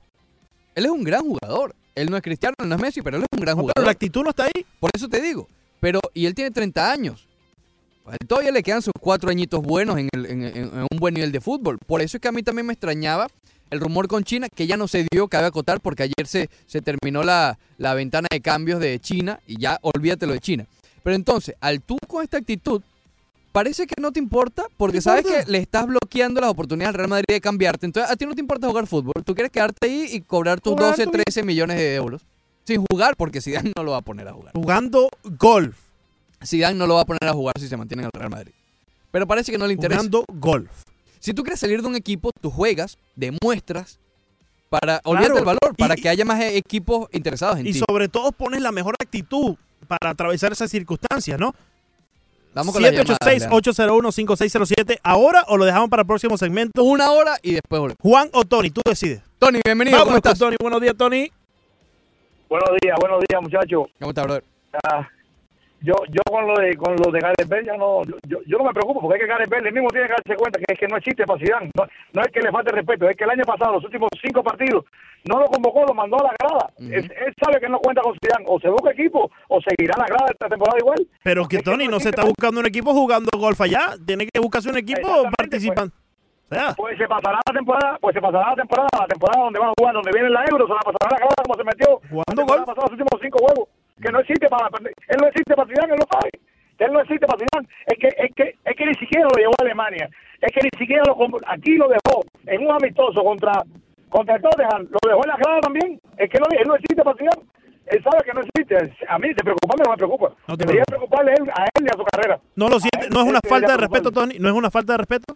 total y absoluta. Total y absoluta. Pero es, es- es precisamente él mismo que se ha puesto la piedra en la cabeza y se la sigue poniendo. Porque si, si no se busca equipo y no se va, verá que la temporada entera se va a meter la grada. Verá como, como un quechito como Vinicio, o como Cubo, como el otro, juega por arriba de él. Porque eso es lo que va a pasar. Exactamente lo que va a pasar con Zidane. Gracias, Tony. pasar, no nada. Gracias, Tony. Eh, recibimos a Juan entonces la, la próxima parte aquí en la 990 y ESPN Deporte. No, ya, ya, ya, olvídate eso. Eh, te pongas así tampoco, Oca. oro sólido. Oro, oro sólido. Golf sólido. Ya venimos, Juan. Gareth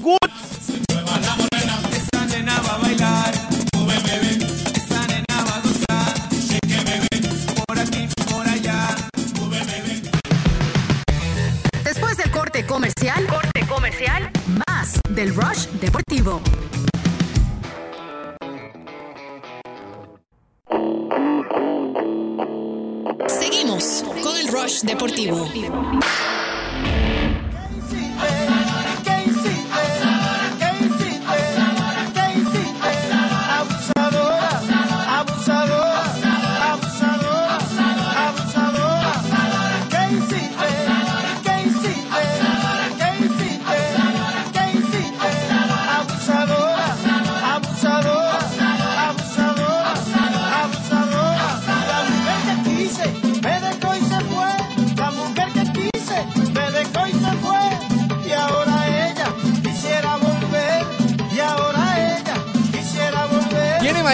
Sabor internacional, Sí, Leandro sí, Soto? sí. lo tiene? Sí. ¿Sabor tropical internacional? Definitivamente, Montes de Oca. ¿Sabes quién va a jugar aquí? El socio Messi, Montes de Oca. Va a jugar aquí en nuestro patio, en el Hard Rock Stadium. Ingrese ya a ticketmaster.com. 7 de agosto el Barcelona va a jugar aquí. Oye, si nos ponemos a ¿Ustedes analizar, no querían ver fútbol? probablemente sea este en la última International Champions Cup de Messi aquí en Miami. ¿No? Pudiera ser. Pudiera ser, porque El año que viene ya el socio empieza ya con las eliminatorias, todo esto. Es verdad. Probablemente. Mire. Aproveche ver a Messi si no va a tener que cruzar el charco. Sí, para sí, un sí. lado o para las eliminatorias, a Oye, menos que ir, Ricardo, tú y son más de 12 horas metido en ese, en ese avión, hermano. Mi hermana fue hace dos semanas y dice que el payano no regresa más nunca. Mucho tiempo metido en la Sí. cápsula esa. Para ir a ver a Messi. La Lo cápsula veo del aquí en. Aquí en Hard Rock, Ticketmaster.com y demostremos que esta ciudad tiene sabor internacional.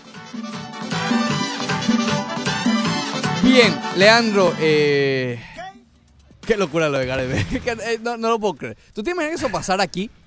Que LeBron James está jugando golf Creo que ha pasado algo similar aquí. mientras el equipo juega. Sí, creo que pasó algo similar. Mientras el equipo juega, sí, Leandro. Sí, creo que pasó algo similar, Ricardo. No recuerdo exactamente, pero creo que pasó algo similar. Que Hassan Whiteside mientras el Miami está jugando. Sí, creo que está- por ahí, creo que por ahí venían los tiros, sí, sí. Dios un, bueno. sí, un jugador que ciertamente estaba lesionado, voy recordando poco a poco. ¿Del Miami Heat? No sé si es Miami Heat, pero algún oyente nos va a recordar porque ya vamos a continuar aquí en el 786-801-5607. Juan, muy buenos días. Dime, Juan, bienvenido.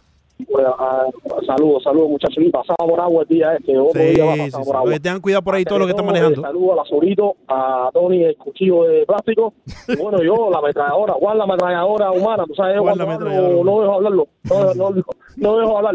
Ahora voy con ustedes. Mira, antes de todo, eh, yo desde que tengo noción de fútbol, Ajá. desde que llegué a este país en el 99 y más o menos en 2001 empecé a ver el fútbol aquí, tú sabes, como se ve aquí en Sí. televisión, en todo bajo, bajo color, eh, la Liga Española y todas esas cosas. Eh, Papi, mira, yo nunca he visto un la gente de doble cara más falsa, son los madridistas de entrada, se olvidan de, la, de las buenas cosas.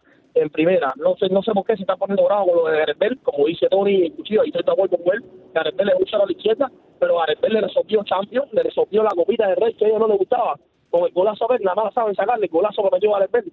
Es decir, que ha sido intermitente, pero Gareth Bale eh, en el Real Madrid, el tiempo que estuvo en el Real Madrid, hizo más y ya no más que el mismo Sisu ya de entrada en el Real Madrid. Ahora, eh, si uno se puede poner bravo, si uno lo tiene imaginado. Y ahora, referente a uno ahí que habló ahorita, eh, que le tiró a la solito. Sí, a la solito se desvió, se desvió, se tiró voto. Eh, yo soy yanquista, pero Sí. soy industrialista, pero a la vez eh, no escojo los equipos por, por la victoria, tú sabes, porque yo cuando llegué a este país recuerdo muy bien que tenía amistades mías, ¿eh? yanquistas, industrialistas, y se fueron con el Real Madrid porque escucharon 29 y 9 el que más títulos tenía en la Liga Española y el que más Champions tenía. Es decir, que ellos escogen mucho por, por los ganados. Así que no le tire tanto al azulito, que cada cual tiene su gusto. Y ahora, referente a, a lo que dijiste de Harold, eh, una vez más, eh, yo en mi caso, y muchos aquí, estamos orgullosos de ver otra otra vez al mejor de la historia. Así, señores, los invito a ver, porque ya tengo mi entrada Ajá. y con la gente mira de la Peña de Miami, que vamos para allá a romperla de nuevo y a ver al mejor de la historia. Sí, cabeza. Adelante ustedes que son los caballeros aquí.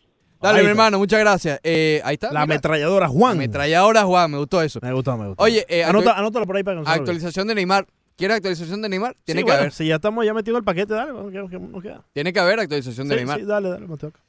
El hombre está desesperado. Desesperado, desesperado. A diferencia de Gareth Bell, eh, el hombre sí está básicamente rogando por salir. Yo creo que a Gareth Bell ya le da igual si se queda o se va, ¿no? Pero eh, lo que están tratando de manejar eh, con el PSG, a pesar de que Leonardo ha mencionado que lo quiere mantener en el, en el, en el equipo y que el jeque no se la quiere hacer fácil al Barcelona. Son los dos factores que han impedido que Neymar hoy esté con el Barcelona. Número uno, la, intención de Leonardo de mantener al brasileño en sus filas y eh, el jeque que dice, "Pff, ¿tú crees que le va a hacer las cosas fáciles a esa gente? Bueno, esos son los dos factores principales. Sin embargo, por decencia, por querer ayudarlo de cierta manera, están tratando de llegar a un acuerdo y hacer algo similar a lo que hizo el propio PSG con Mbappé en su momento. ¿Qué quiere decir esto? Que llegue cedido una temporada, pero con una cláusula de compra obligatoria. Así llegó eh, Mbappé al PSG en el 2017. Cedido entre comillas, pero con una cláusula eh, de compra obligatoria. Por eso es que, digamos, esquivaron de cierta manera el fair play financiero, ¿ok? Entonces, ¿qué pasa? Aquí estarían cumpliéndole un poquito la- los deseos a Neymar, pero el precio eh, que recibiría el PSG sería mucho más bajo de lo que están pidiendo. Hoy, ellos siguen apegados a la cláusula de salida de 300 millones. Mm. ¿Tú crees que el Barcelona... Es, es que esa es la cosa. Neymar está desesperado por ir al Barcelona, pero es que el Barcelona no está desesperado por obtener a Neymar. Barcelona dice, bueno, bueno, si llega, llegó. Eh, si quieres a, Ra a Rakitic, a Coutinho y a Dembélé, ok, adelante. Pero no voy a pagar 300 millones, ni voy a salir de mis figuras importantes. eh, pero no, e- ese, también es la, la traba que está. Yo honestamente, según esto ya es opinión, no es de nada que, que he investigado ni mucho menos. Yo no creo que Neymar salga este año. Yo lo veo complicado. Porque es que, vamos a estar claros, Barcelona no, no le hace falta. Ok, si llega Neymar y recupera su forma, que eso es un gran if, eso es un gran ver si lo logra. Si recupera su forma del Barcelona de hace un par de años, ok, ahí sí obviamente a cualquiera le hace falta. Pero al Neymar de hoy en día, con esa delantera que tiene el Barcelona hoy por hoy, yo creo que no, no le hace falta. ¿Qué te Si llega bien. ¿Qué te hizo cambiar de opinión? Yo no, yo no he cambiado de opinión. ¿Siempre estabas de acuerdo con que no llegara? Siempre he dicho que sería una bomba en el vestuario. Pero lo que yo he dicho es que si llega, lo que acabo de mencionar, y recupera el nivel, que sabemos que recuperar el nivel significa ser el número 3 del mundo indiscutible. Nadie estaba peleando eso en ese momento. Nadie. Ah, Está un poco lejos de eso, ¿no, Neymar? Ok, pero el único sitio en donde yo creo que lo podría recuperar es el Barcelona. Ujú. Yo no creo que en el Madrid con la presión que, que, que- que habría allí lo recupere. Yo no creo que en la Juventus con Cristiano lo recupere. Que otro equipo ha sonado por ahí, el Manchester menos aún. Neymar sigue siendo el niño mimado del Barcelona, Ricardo. Y es donde se siente cómodo. Sin es un lugar estar en el equipo. Es- sigue siendo su zona de confort. Claro, claro. Entonces, tal vez, y ya, ya no, él ya jugó, ya se acopló en su momento con Messi y con Suárez, que eso no es fácil, no lo hace todo el mundo. Él ya lo hizo y alcanzó su nivel allí. Pero es que lo de los tobillos y lo del pie y lo Oye, del ahora no tiene espacio tampoco. Ahora tienes que agregar ahí a Griezmann. Exacto, ahora está Griezmann. Tendrías que cambiarle completamente, o no sé, no sé, tendrías que poner cuatro delanteros, o retrasar a, no sé, a Griezmann o al Neymar. No, no, no. o sea, le quitas la esencia de su juego. Claro. O a Messi. Vas a retrasar a Messi, que hoy por hoy sabemos que. Bueno, ya él juega un poco retrasado. Hoy sí, hoy, ¿no? pero a ver, Messi camina. Sí, y bueno. no es una crítica, así se ha reinventado él. Un poco más allá de la media luna. Por exacto, él va caminando y él sabe cuándo explotar. ¡Chum! Perfecto. Pero si tú lo retrasas, naturalmente por la posición va a tener que correr más. Eh, Messi no va a correr porque no, no lo va a hacer. No lo va a hacer y no lo tiene que hacer porque no le hace falta hoy por hoy.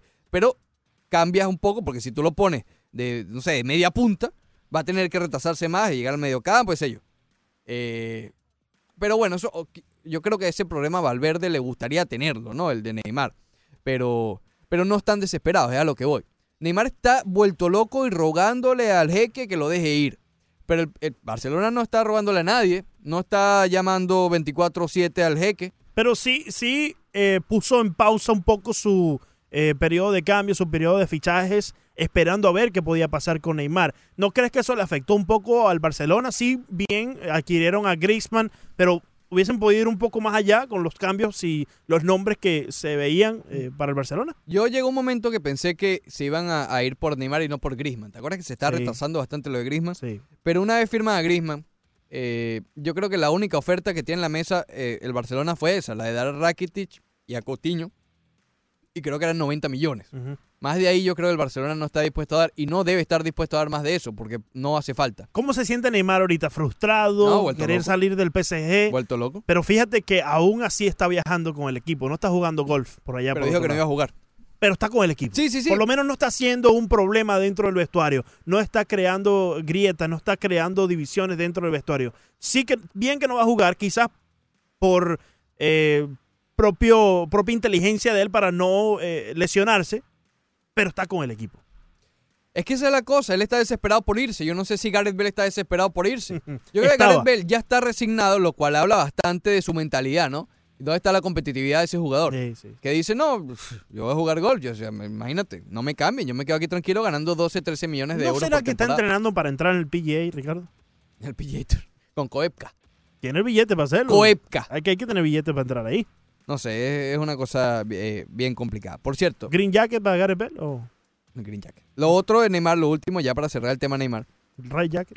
En, en esa reunión nueva que tuvo, parece que están reunidos todo el día. Eso parece, eh, parecemos nosotros que estamos reunidos acá. Sí, sí. Y no llegamos a nada. Nada. Eh, Nosotros somos PSG y Neymar. Reunión, reunión, reunión, nada. Bueno, Pregúntale a eh, Banderita. imagínate. A veces Banderita ni viene. la hoy, hoy supuestamente reunión. Dice él.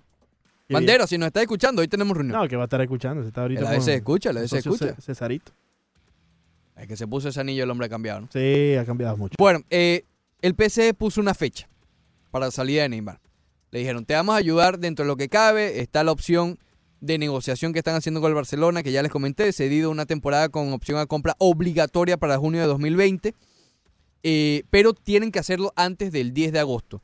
El PSG no quiere, y con toda la razón del mundo, que esta novela continúe una vez arrancada la Liga de Francia, ¿ok? Una vez sea el primer juego del PSG, ellos no quieren seguir hablando de la novela de Neymar, ¿ok? Eso empieza el 10 de agosto. Estamos hablando que quedan nueve días para concretar un cambio por Neymar que vaya que ha estado bastante trabado y personalmente no creo que se termine de dar. Y esto eh, eh, afianza aún más el punto de que el hombre se equivocó al irse a Francia, ¿ok? Todos los que pensaron, no, pero es que allá hace mucho frío en Francia, es decir, cuando se aparte de la liga, cuando se aparte... Totalmente. Sí, las lesiones han sido un factor, sí lo han sido, no seamos injustos. Pero también ah, tampoco le ha salido las cosas como él quería, ¿ok? Eh, y da pesar, da pesar porque estamos hablando, como ya mencionamos, como el tercer mejor jugador del mundo. Que mira, por el bien del fútbol, ojalá recupere su eh, su estatus. Porque este hombre estaba allí, allí con Cristiano y Messi, no solo en el juego, sino en la parte de, de- del mercadeo, en la publicidad, con Nike. Este tipo era la cara de Nike, básicamente. Eh, muy polémico, pero era la cara. Pero ahora solamente le queda lo polémico y polémico malo, aunque se ha resuelto un poquito lo de lo del juicio aquel, aquella de la, de la violación. Pero bueno, Leandro, hoy juegan los Marlins a las 12. Sí, ya pronto, ya está por empezar en alrededor de una hora y media.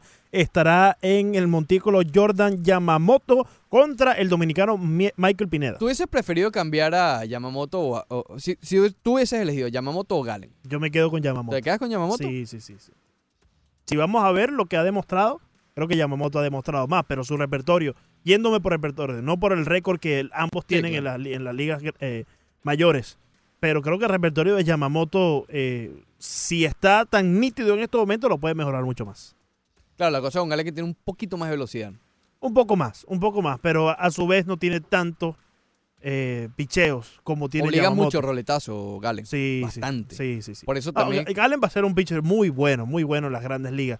Yo no sé si va a ser ese pitcher eh, Young, ese pitcher eh, que, a como vemos a Chris Pada en estos momentos, que sabemos que tiene las cualidades. de eh, Domingo Germán la- la- y a Luis. y a eh, Luis Castillo. Los tres tienen cualidades de as. Sí, sí, sí. Yo no sé si Galen tenga tanto así. El único, no, es que el único, y ni siquiera lo hemos visto, es Sisto Sánchez. Por eso me duele el, el cambio, porque ya quizás lo habíamos visto, nos apegábamos a él, pero. Ah, lo que tú me habías dicho lo el otro día. entiendo, lo entiendo. Sí, ya te, te habías acostumbrado a ver esta plantilla, ¿no? Y por eso quizás duele que ver ir a, a Zach Gallen, pero mantengamos la esperanza con que este muchacho, si ya está aquí, no sigamos lamentándonos, sino mantengamos la esperanza de que este muchacho, eh, Josh Chisholm, pues pueda surgir como prospecto y como shortstop del equipo. ¿No te dijeron nada si eh, estuvieron en conversaciones por Miguel Rojas? No, Miguel Rojas no eh, es un ancla, está anclado el equipo de los Marlins, no, no hubo muchos ¿Te equipos. parece correcto eso? Eh, yo creo que sí, yo creo que mi- todavía está bajo control el equipo dos años y el equipo, eh, dicho por las palabras de Gil, hizo como un balance. A Miguel Rojas le queda dos años, el otro muchacho va a llegar en dos años, pues eh, yo creo que Miguel Rojas después de esos años puede permanecer con el equipo como utility como eso. El que sí recibieron ofertas, o no directamente para Castro, fue por el propio Starling Castro, porque muchos equipos llamaban a los Marlins y le decían, dame a Jorge Guzmán o dame a Sixto Sánchez y yo te ayudo con Castro. Sí, tenían que pegarle un prospecto. ¿no? Exacto, y los Marlins no querían hacer eso porque además de tener que pegarle el prospecto, iban a tener que responsabilizarse por el resto del contrato de Starling Castro porque los demás equipos no querían eh, llevarse la mayor parte del contrato de Starling Castro. Muy bien. Se si- intentaron muchas si cosas. llegaban a hacer eso. Los Phillies de Filadelfia Imagínate. estaban dispuestos eh, por adquirir a Neil Walker. Al final no llegaron a un cambio con el equipo de los Marlins, pero estuvieron interesados en Neil Walker. Lo que sí me mencionó una fuente por ahí es que próximamente los Marlins estarán preguntándoles, y esto puede pasar, eh, preguntándole a Granderson, preguntándole a Walker, preguntándole a Castro si prefieren ser DFA, Designated for Assignment, para o si prefieren quedarse en el equipo con un rol eh, disminuido desde la banca. Eso yo creo que es la próxima eh, movida que van a hacer los Miami Marlins. ¿E Isan para cuándo? Ey, Zampa, ¿cuándo? Tengo un audio ahí de, de- de Mi- de Miguelito Colina que en verdad obvió cualquier respuesta acerca de Isan Díaz, pero Matrix ayer, ¿no? lo que sí, Matrix completamente, pero lo que sí mencionó es que se van a reunir a ver ya a decidir cuándo le dan la oportunidad a Isan Díaz. Recordemos que la fecha que dimos es entre el 2 y 3 de agosto, que sería ya este fin de semana. Si no es así, pues eh, amanecerá y veremos Montes de Oca. Vamos con las llamadas antes de ir al corte, Leandro. José Antonio Mora con nosotros, buenos días. Dime, mi hermano, ¿cómo estás? Buenos días, muchachos. ¿Cómo ven ustedes, muchachos? Bien, bien. Felicitaciones nuevamente por ser el mejor programa en español de deporte de todo el sur de la Florida. Gracias, mi hermano. Gracias, hermano. Muy bien. Mire, eh, para mí los Astros, hermano, a eso, de, de verdad, si yo lo veía favorito antes, ahora son super mega favorito. Y lamentablemente el que tenga pensado que los Yankees iban a hacer algo, están pelados. Ellos tienen muy buen, ellos tienen cinco buenos segundos abridores de cualquier rotación, pero una de la rotación no tienen. Y eso pesa en una postemporada. Exactamente. Entonces, de verdad que no, no, no, no veo ese favoritismo que tienen los Yankees. No, no, en lo Y la, y la toletería de los Houston también está reforzada, porque la gente piensa, bueno, que yo no veo todavía una deficiencia ahí, y tienen profundidad en la banca. Así que yo veo a los Houston muy, muy favoritos. Espero que las lesiones, no haya una lesión de último de último momento con Calixto Correa o, o, José- o José Altuve, que fue lo que creo que nos hizo repetir el año pasado. Por eso los veo muy favoritos. Saludos. Gracias, hermano. Eh, José Antonio Mora siempre con nosotros directamente desde West Palm Beach. Esa, esa rotación de los Astros me recuerda a la de los Phillies del 2011, creo que fue 2009, no sé, la de, la de Roy Halladay, eh, Cliff Lee, eh, Cole Hamels, Roy Oswald y Que Joe a, Blanton. a Cliff Lee lo adquirieron por, por vía cambio de los marineros eh, en ese momento, ¿no? Ya regresamos al Roche, anunciamos al ganador ¿A- del a paquete, A- al Roche. No. Y anunciamos al ganador del paquete familiar para las guaguas monstruosas. Que no es lo mismo del Rush, ¿no? Ni el Rush. Cuidado con un Rush. Después del corte comercial, corte comercial, más del Rush Deportivo.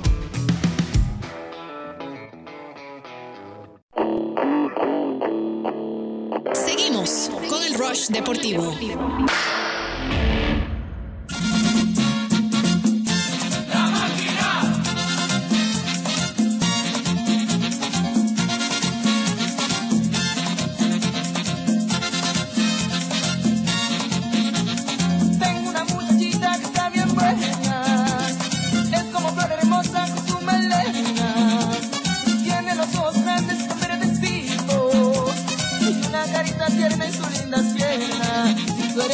Regresamos. Última parte del programa del día de hoy. Nos queda la agenda y también el top 5, no top 5, pero Tienes que, antes. tienes que portarte bien, Montevideo, y dejar de estar viendo eh, la socia ahí en el. Hay que dejar de ver los pichiboy. Lo digo diciendo. Saludos a los pichiboy. Pórtate bien, que siempre están en sintonía. Bueno. Tú estudiaste con uno de ellos, ¿no? Mm, Ellos fueron a Coral Park, pero te- Con, con la ellos muchacha. son mayor que, que yo. Con la muchacha que tú estudiaste, ¿no? Con la muchacha, tú dices. ¿Cómo se llama ella? Eh, la socia, Ana. Ana. Ana, Ana. ¿Quién Ana? Ana, Ana. ¿No era la Mai? Ana, Ana tu Brasil. Ah, con la Mai, tú dices. Pensé que estabas hablando de la otra. No, no, esa no Sí, estudiaste. con la Mai, con la Mai. En Rubén Darío Middle School y después en Coral Park. Con la Mai. Pero los Pichi Boys fueron a Coral Park.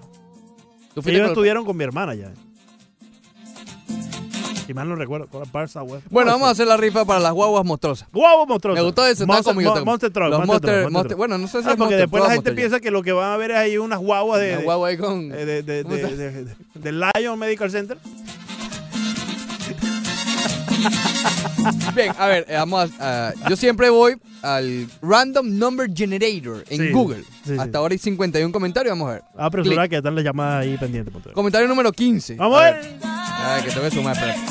Aquí el, pro- el- el productor no hace nada. El productor no hace nada. No, el produ- Uno, el dos, productor tiene muchos botones. cuatro, cinco, seis, siete, ocho, nueve, diez, once, doce, Qué trece, bello, así, al aire. Luis Velázquez. Luis Velasco. Velázquez, Velázquez. Velázquez con nosotros, el 990, Déjame ganando por la seguirlo. 990, Luis Velasco. Luis, caraqueño y macundalero. ¡Oh!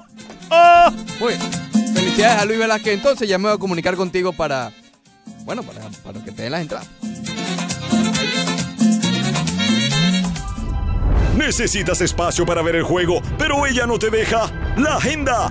Give me a break costeñita. Comienza ahora. Llame ya. ¿Cómo? ¡Ey! ¡Oh! Vete, mano. Recap. Ah, bueno. Hay que poner la cuñita, Montego. Si te la voy a prestar, hay que poner la Y cuñita. el manjo ahí. Recap semanal todos los sábados a las 11 de la mañana. No te lo puedes perder. Oh, no Oye, está- este, este sábado va a estar muy bueno. ¿Por qué? Va a estar muy bueno. Eh, bueno, bueno. Fa- falta banderita. Hay bastantes audios, Banderita también va, Hace va la a ser reaparición. protagonista. Vamos a escuchar a, a- a- a Eddie Rosario. Estuve conversando ¿Cómo ayer con crees Eddie que venga Rosario. ayer. banderita mañana? Flojo, No, Banderita. mild, Banderita va a venir. ma- Bander- mañana con to- takes, o con hot takes. Fíjate, Banderita va a hablar mañana, tú y yo no vamos a hablar. Banderita viene recargado de información y de frustración por todo el chalequeo que nosotros le ponemos aquí en, la 990 de dos semanas, Montevideo. Prepárate. Dos semanas. Prepárate. Aunque esta vez no, no hemos Y hablado respaldado de, por la de su llegada a la luna y nada. Dice que 20. Ayer tuvo una aparición por ahí. 20 en el Facebook Live. En el Facebook Live tuvo una aparición, sí. 2022 qué? 2022 eh, Baby Villegas. Ya le pusieron fecha. No cumplió ni una semana de casado. 2022. ¿Ves? Eso solo- te tengo que hablar seriamente como llega. 2022. No, eh, ahora sí me preocupa. No, y hay que empezar a ver Montes de Oca, baby. ¿Para cuándo? Baby Sotico. No te preocupes, Baby Sotico, que ustedes están pendientes primero de la boda. Plan número uno. A Plan número uno para la agenda costeñita de la semana. ¿Qué hay, Montes de Oca? La agrupación de hip hop. Hip. Chuck Keep Town. Yo creo que esa gente son más de hip hop, Ricardo. ¿Ah? Es el grupo colombiano. Están firmados ¿Cómo bajo? Eh, Chuck Keep Town. Chuck Keep Town, conocida por fusionar los ritmos afrocolombianos. Sí, sí, sí. sí. Inicia mañana su primera gira por Estados Unidos con una presentación en el Flamingo Theater Bar a las 8 de la noche. Oye, tú sabes que estos son costeños, pero del otro lado. Del lado el del. Pacífico. Este está bueno. Ese es el Este plan. está bueno. Sí, te conviene. Plan número 2. Aquí puedes ir con tu primo. ¡Oh! ¡Ah! No, yo no voy para esto. Walter Mercado. No, para este vas tú No solo. supermercado, no, confundan. No, no Son es el- personas y- y muy no es lo diferentes. mismo, no es lo mismo. Celebra desde mañana los Derecho 50, reservado. los 50 años de su primera transmisión televisiva con una exhibición en el Museo de Historia de Miami. La muestra titulada Mucho, 50 mucho años, amor. man. Ya, voy otra vez. La muestra titulada Mucho, mucho amor, Ah, 50 bueno. años de Walter Mercado, recopila atuendos, objetos e imágenes que han marcado momentos importantes en la vida Ah, de este afamado astrólogo y psíquico. Afamado astrólogo. ¿Ese no te gustó? ¿Afamado astrólogo? No, bueno, pero tu primo ¿Es está en afamado esta- Eso no es primo mío. chico. No, él no. Yo sabemos, yo sabemos que Walter Mercado no es tu primo. Ahora, Walter Supermercado sí lo es. Quita, quita, quita, quita. Para aquí no voy yo. Aquí no voy yo. Al Teatro Manuel Art Time regresa al Festival Internacional de Ballet de Miami. En su vigésima cuarta edición, hasta el 18 de este mes, habrá una variada programación que incluye clásicos de ballet y la danza contemporánea, así como talleres y documentales educativos, además de una muestra de arte. No, me quedo con Chuck Keep Town. Va, ah, ok. Keep Town está bueno. ¿Y Walter? Ese, ese es un conjunto, creo que son de tres, que están firmados bajo la compañía Industria Inc. de Nicky Jam. Fue Ah, el que, fue, eh, el que eh, conoció estos talentos y los dio a conocer también al mundo. Muy bien, muy bien. Chuck Keep Town. Town entonces ganó. Sí, por ahí tienen canciones con Carlos Vive y todo. Walter no. Walter no, Walter no. ¿Vale? Montejo, ¿qué te parece si antes del top 5 y no top 5 recibimos a Heriberto? Ya tiene rato esperando ahí. Heriberto, bienvenido. Días. ¿Cómo estás? Ah, buenos días, muchachos. A ver. No, Hey, yo quería llamar ahí para contre- contestarle a Metralleta, el que habló ahorita. Metralleta. Eh, La metralleta, la metralleta. Ah, la metralleta. Juan la metralleta. Sí, Juan la metralleta. Muy bien.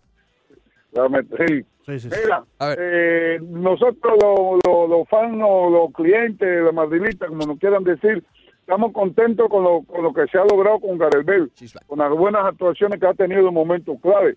Somos los celebrados y sabemos la calidad de sobra que tiene Bale. Pero una cosa es eso y otra es la el comportamiento a lo profesional y a la dedicación de él dentro del club, que ahí donde él se ha buscado problemas. Lleva 40 años en el Real Madrid, todavía no habla ni español. Ujú. No habla Y ni le interesa. Entonces, todos los problemas que- y todos los problemas que trae consigo. Eh, ahí es donde ahí es donde nosotros, el madridismo, no estamos de acuerdo con Gareth Bale. Esa es la parte que criticamos de Gareth Bale. El trayecta dice eso, parece, porque él se sintió contento de la manera que Neymar salió del Barcelona. Parece que él se sintió contento. Y a Gareth Bale, mientras tenga esa posición, que no es la mejor, nosotros lo vamos a criticar.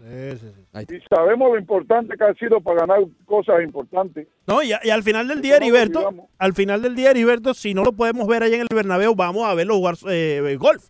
Y ahí podemos ver a Gareth Bale. Gracias, mi hermana. Sigue siendo atleta. José, buenos días. Rápido, por favor. Dime, José. Sí, sí, buenos días, buenos días, rápido. Dale, dale. Mira, Ale- Alejandro Villegas Bell. Alias Banderita, por favor. Alejandro se ausentó mientras ustedes están luchando ahí. verdad? Sí. No, no estaba jugando gol. Sí, sí, sí, tiene sí. razón. Estaba viendo si la cambiamos a la poderosa. No, no estaba jugando golf. Sí. A ver si lo No, manda. no, está jugando gol, pero, pero pa- andaba en otra cosa. Lo vamos a mandar para allá ¿usted no lo va a decepcionar? Mira, mañana cuando venga para la grada. Oye, José, ¿tiramos la toalla con Boston o no tiramos la toalla con Boston? Oye, hombre de poca fe, no dice eh, eh, dice eso. No, porque es que ya tú te pusiste de un lado y del el otro. campeón otra vez. Boston campeón otra vez. Ah, pri- primero tienen que pasar por encima de los astros y lo veo difícil, Ah, José. bueno, está. Top 5. Estamos negociando un préstamo con opción de compra de Villegas. ¿Cómo que se dice? Un, Para la Powerful. Un alquiler, eso. Vamos a mandarlo para la Powerful. Allá hace falta juventud y banderita la tiene, ¿no?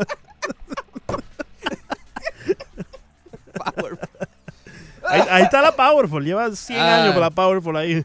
Los mismos. Y Eh, parece que se pone más fuerte, hermano. Dios. Número 5, Cubo. Chico, ¿te gusta Cubo? ¿Estás emo- eh, ve- Estoy emocionado con Cubo. Ya, te noto Lorenzo. muy emocionado con Cubo. ¿Por qué no Cubo. te emocionas así con el muchacho de Alabama, Montevideo? No, porque 204. Cubo no batea 200. 4. Los Bravos y los Cachorros, Leandro, me gustaron. Eh, están para mí compartiendo el podio en el segundo lugar. Ok. Por eso todavía no son el uno, pero me parece que Bravos y Cops los pongo en el segundo lugar. 3. No, segundo lugar. Eh, 2. oye, ¿viste a la Peña 3. de Miami, Inter Miami, en el juego de estrellas de la Major League Soccer? Eran de Lo los más ruidosos ayer sí, en sí, Orlando. sí, sí. Qué bien. Qué muy bien. bien. muy bien. Y la Major League Soccer perdió 3 a 0. 2. Brian Anderson, oye, me estoy emocionando con Cubo, me estoy emocionando con Brian Anderson. Mal, el shortstop, villaje y todo lo que tú quieras, pero Brian Anderson cada vez se le ve más cómodo, se le ve más confianza, se le ve como más swag. Yo no sé si son los lentecitos, pero se le. ¡Oh! Gran slam ayer. ¿Se le ve o no se le ve? Ayer, mira, tuvo un día para Gran slam. ¿Se le ve o no se le ve? Uno. Ay, los astros de Houston, los ¿Tu- astros. ¿Tuvo un día para qué, Ricardo? No, y tuvo un día para ganar Gran slam. Uno. los astros, Leandro, los astros, fíjate eso. Not top 5. 5. Estoy ahogado ahorita. Ay. Eh, tengo aquí a los Marlins, pero no, ya lo dije antes, no es culpa de los Marlins, simplemente quizás el plan que tuvieron a comienzo de temporada no le funcionó, que era obtener a estos veteranos al estilo Cameron Mavin, al estilo, bueno, Sergio Romo, que sí pudieron, pero no pudieron canjear ni a Granderson ni a Neil Walker, que eh, probablemente el, el propósito de firmarlos al comienzo era obtener un prospecto por ellos. 4. La Major League Soccer ya lo adelantaba, realmente se vio mal ayer. Claro, un juego de estrellas, eh, Ibra no hizo nada, Vela no hizo nada. Eh, Joseph estuvo bien, José Martínez, pero Intentó un par de veces, tuvo clara opción de gol sí, varias veces. Sí. Perdieron 0-3 con el Atlético de Madrid. Oye, ¿tú crees que eso le presta a José, a José Martínez para que lo vea algún equipo del otro lado del mundo? Yo creo que le está cómodo. en el equipo. Está- no, ¿cómo? 3. Oye, el uniforme verde del Real Madrid es realmente feo. Honestamente, no me gustó en lo absoluto. Sé que es la tercera equipación. En la tercera equipación siempre es como para ver que, para ponerse a inventar. Pero está fea. fea. 2. Número 2, Zach Gallen, Leandro Soto. Yo sé que no estás de acuerdo, pero no me interesa. Zach Gallen. Bueno, está bien. Lo extraño. Lo extraño. Hasta el próximo año, no sé, que el muchacho. Nada, y ahí sí vas a aplaudir a Jazz Season, ¿no? Ya te veo ya del otro lado de la historia Sí, también. sí, sí. Getting into the guagua. Popular Jazz. Ya, ya. One. Es que no sé el nombre. Bueno, en fin. Eh, Didi. Ma- Mira, mira, ¿Cómo que Didi? mira. ¿Mira qué? Didi Gregorio, te- dijiste ese nombre. Jazz es un nombre bastante Jazz. raro. Jazz es un, un género musical. Y Didi, Didi también era un nombre raro. Didi era de Dexter, ¿no? Didi. 1. Gareth Bell jugando golf, compadre. Eh, pásame ahí a Garibel, por favor. ¡Gareth! Eh, ah, no, dice que está jugando golf. Menú deportivo. Yo te quiero y toda todita. Te doy mi cariño. Yo te quiero y toda todita. Yo te doy mi amor. Yo te quiero y toda todita. Bye, have a great time. Recalculando.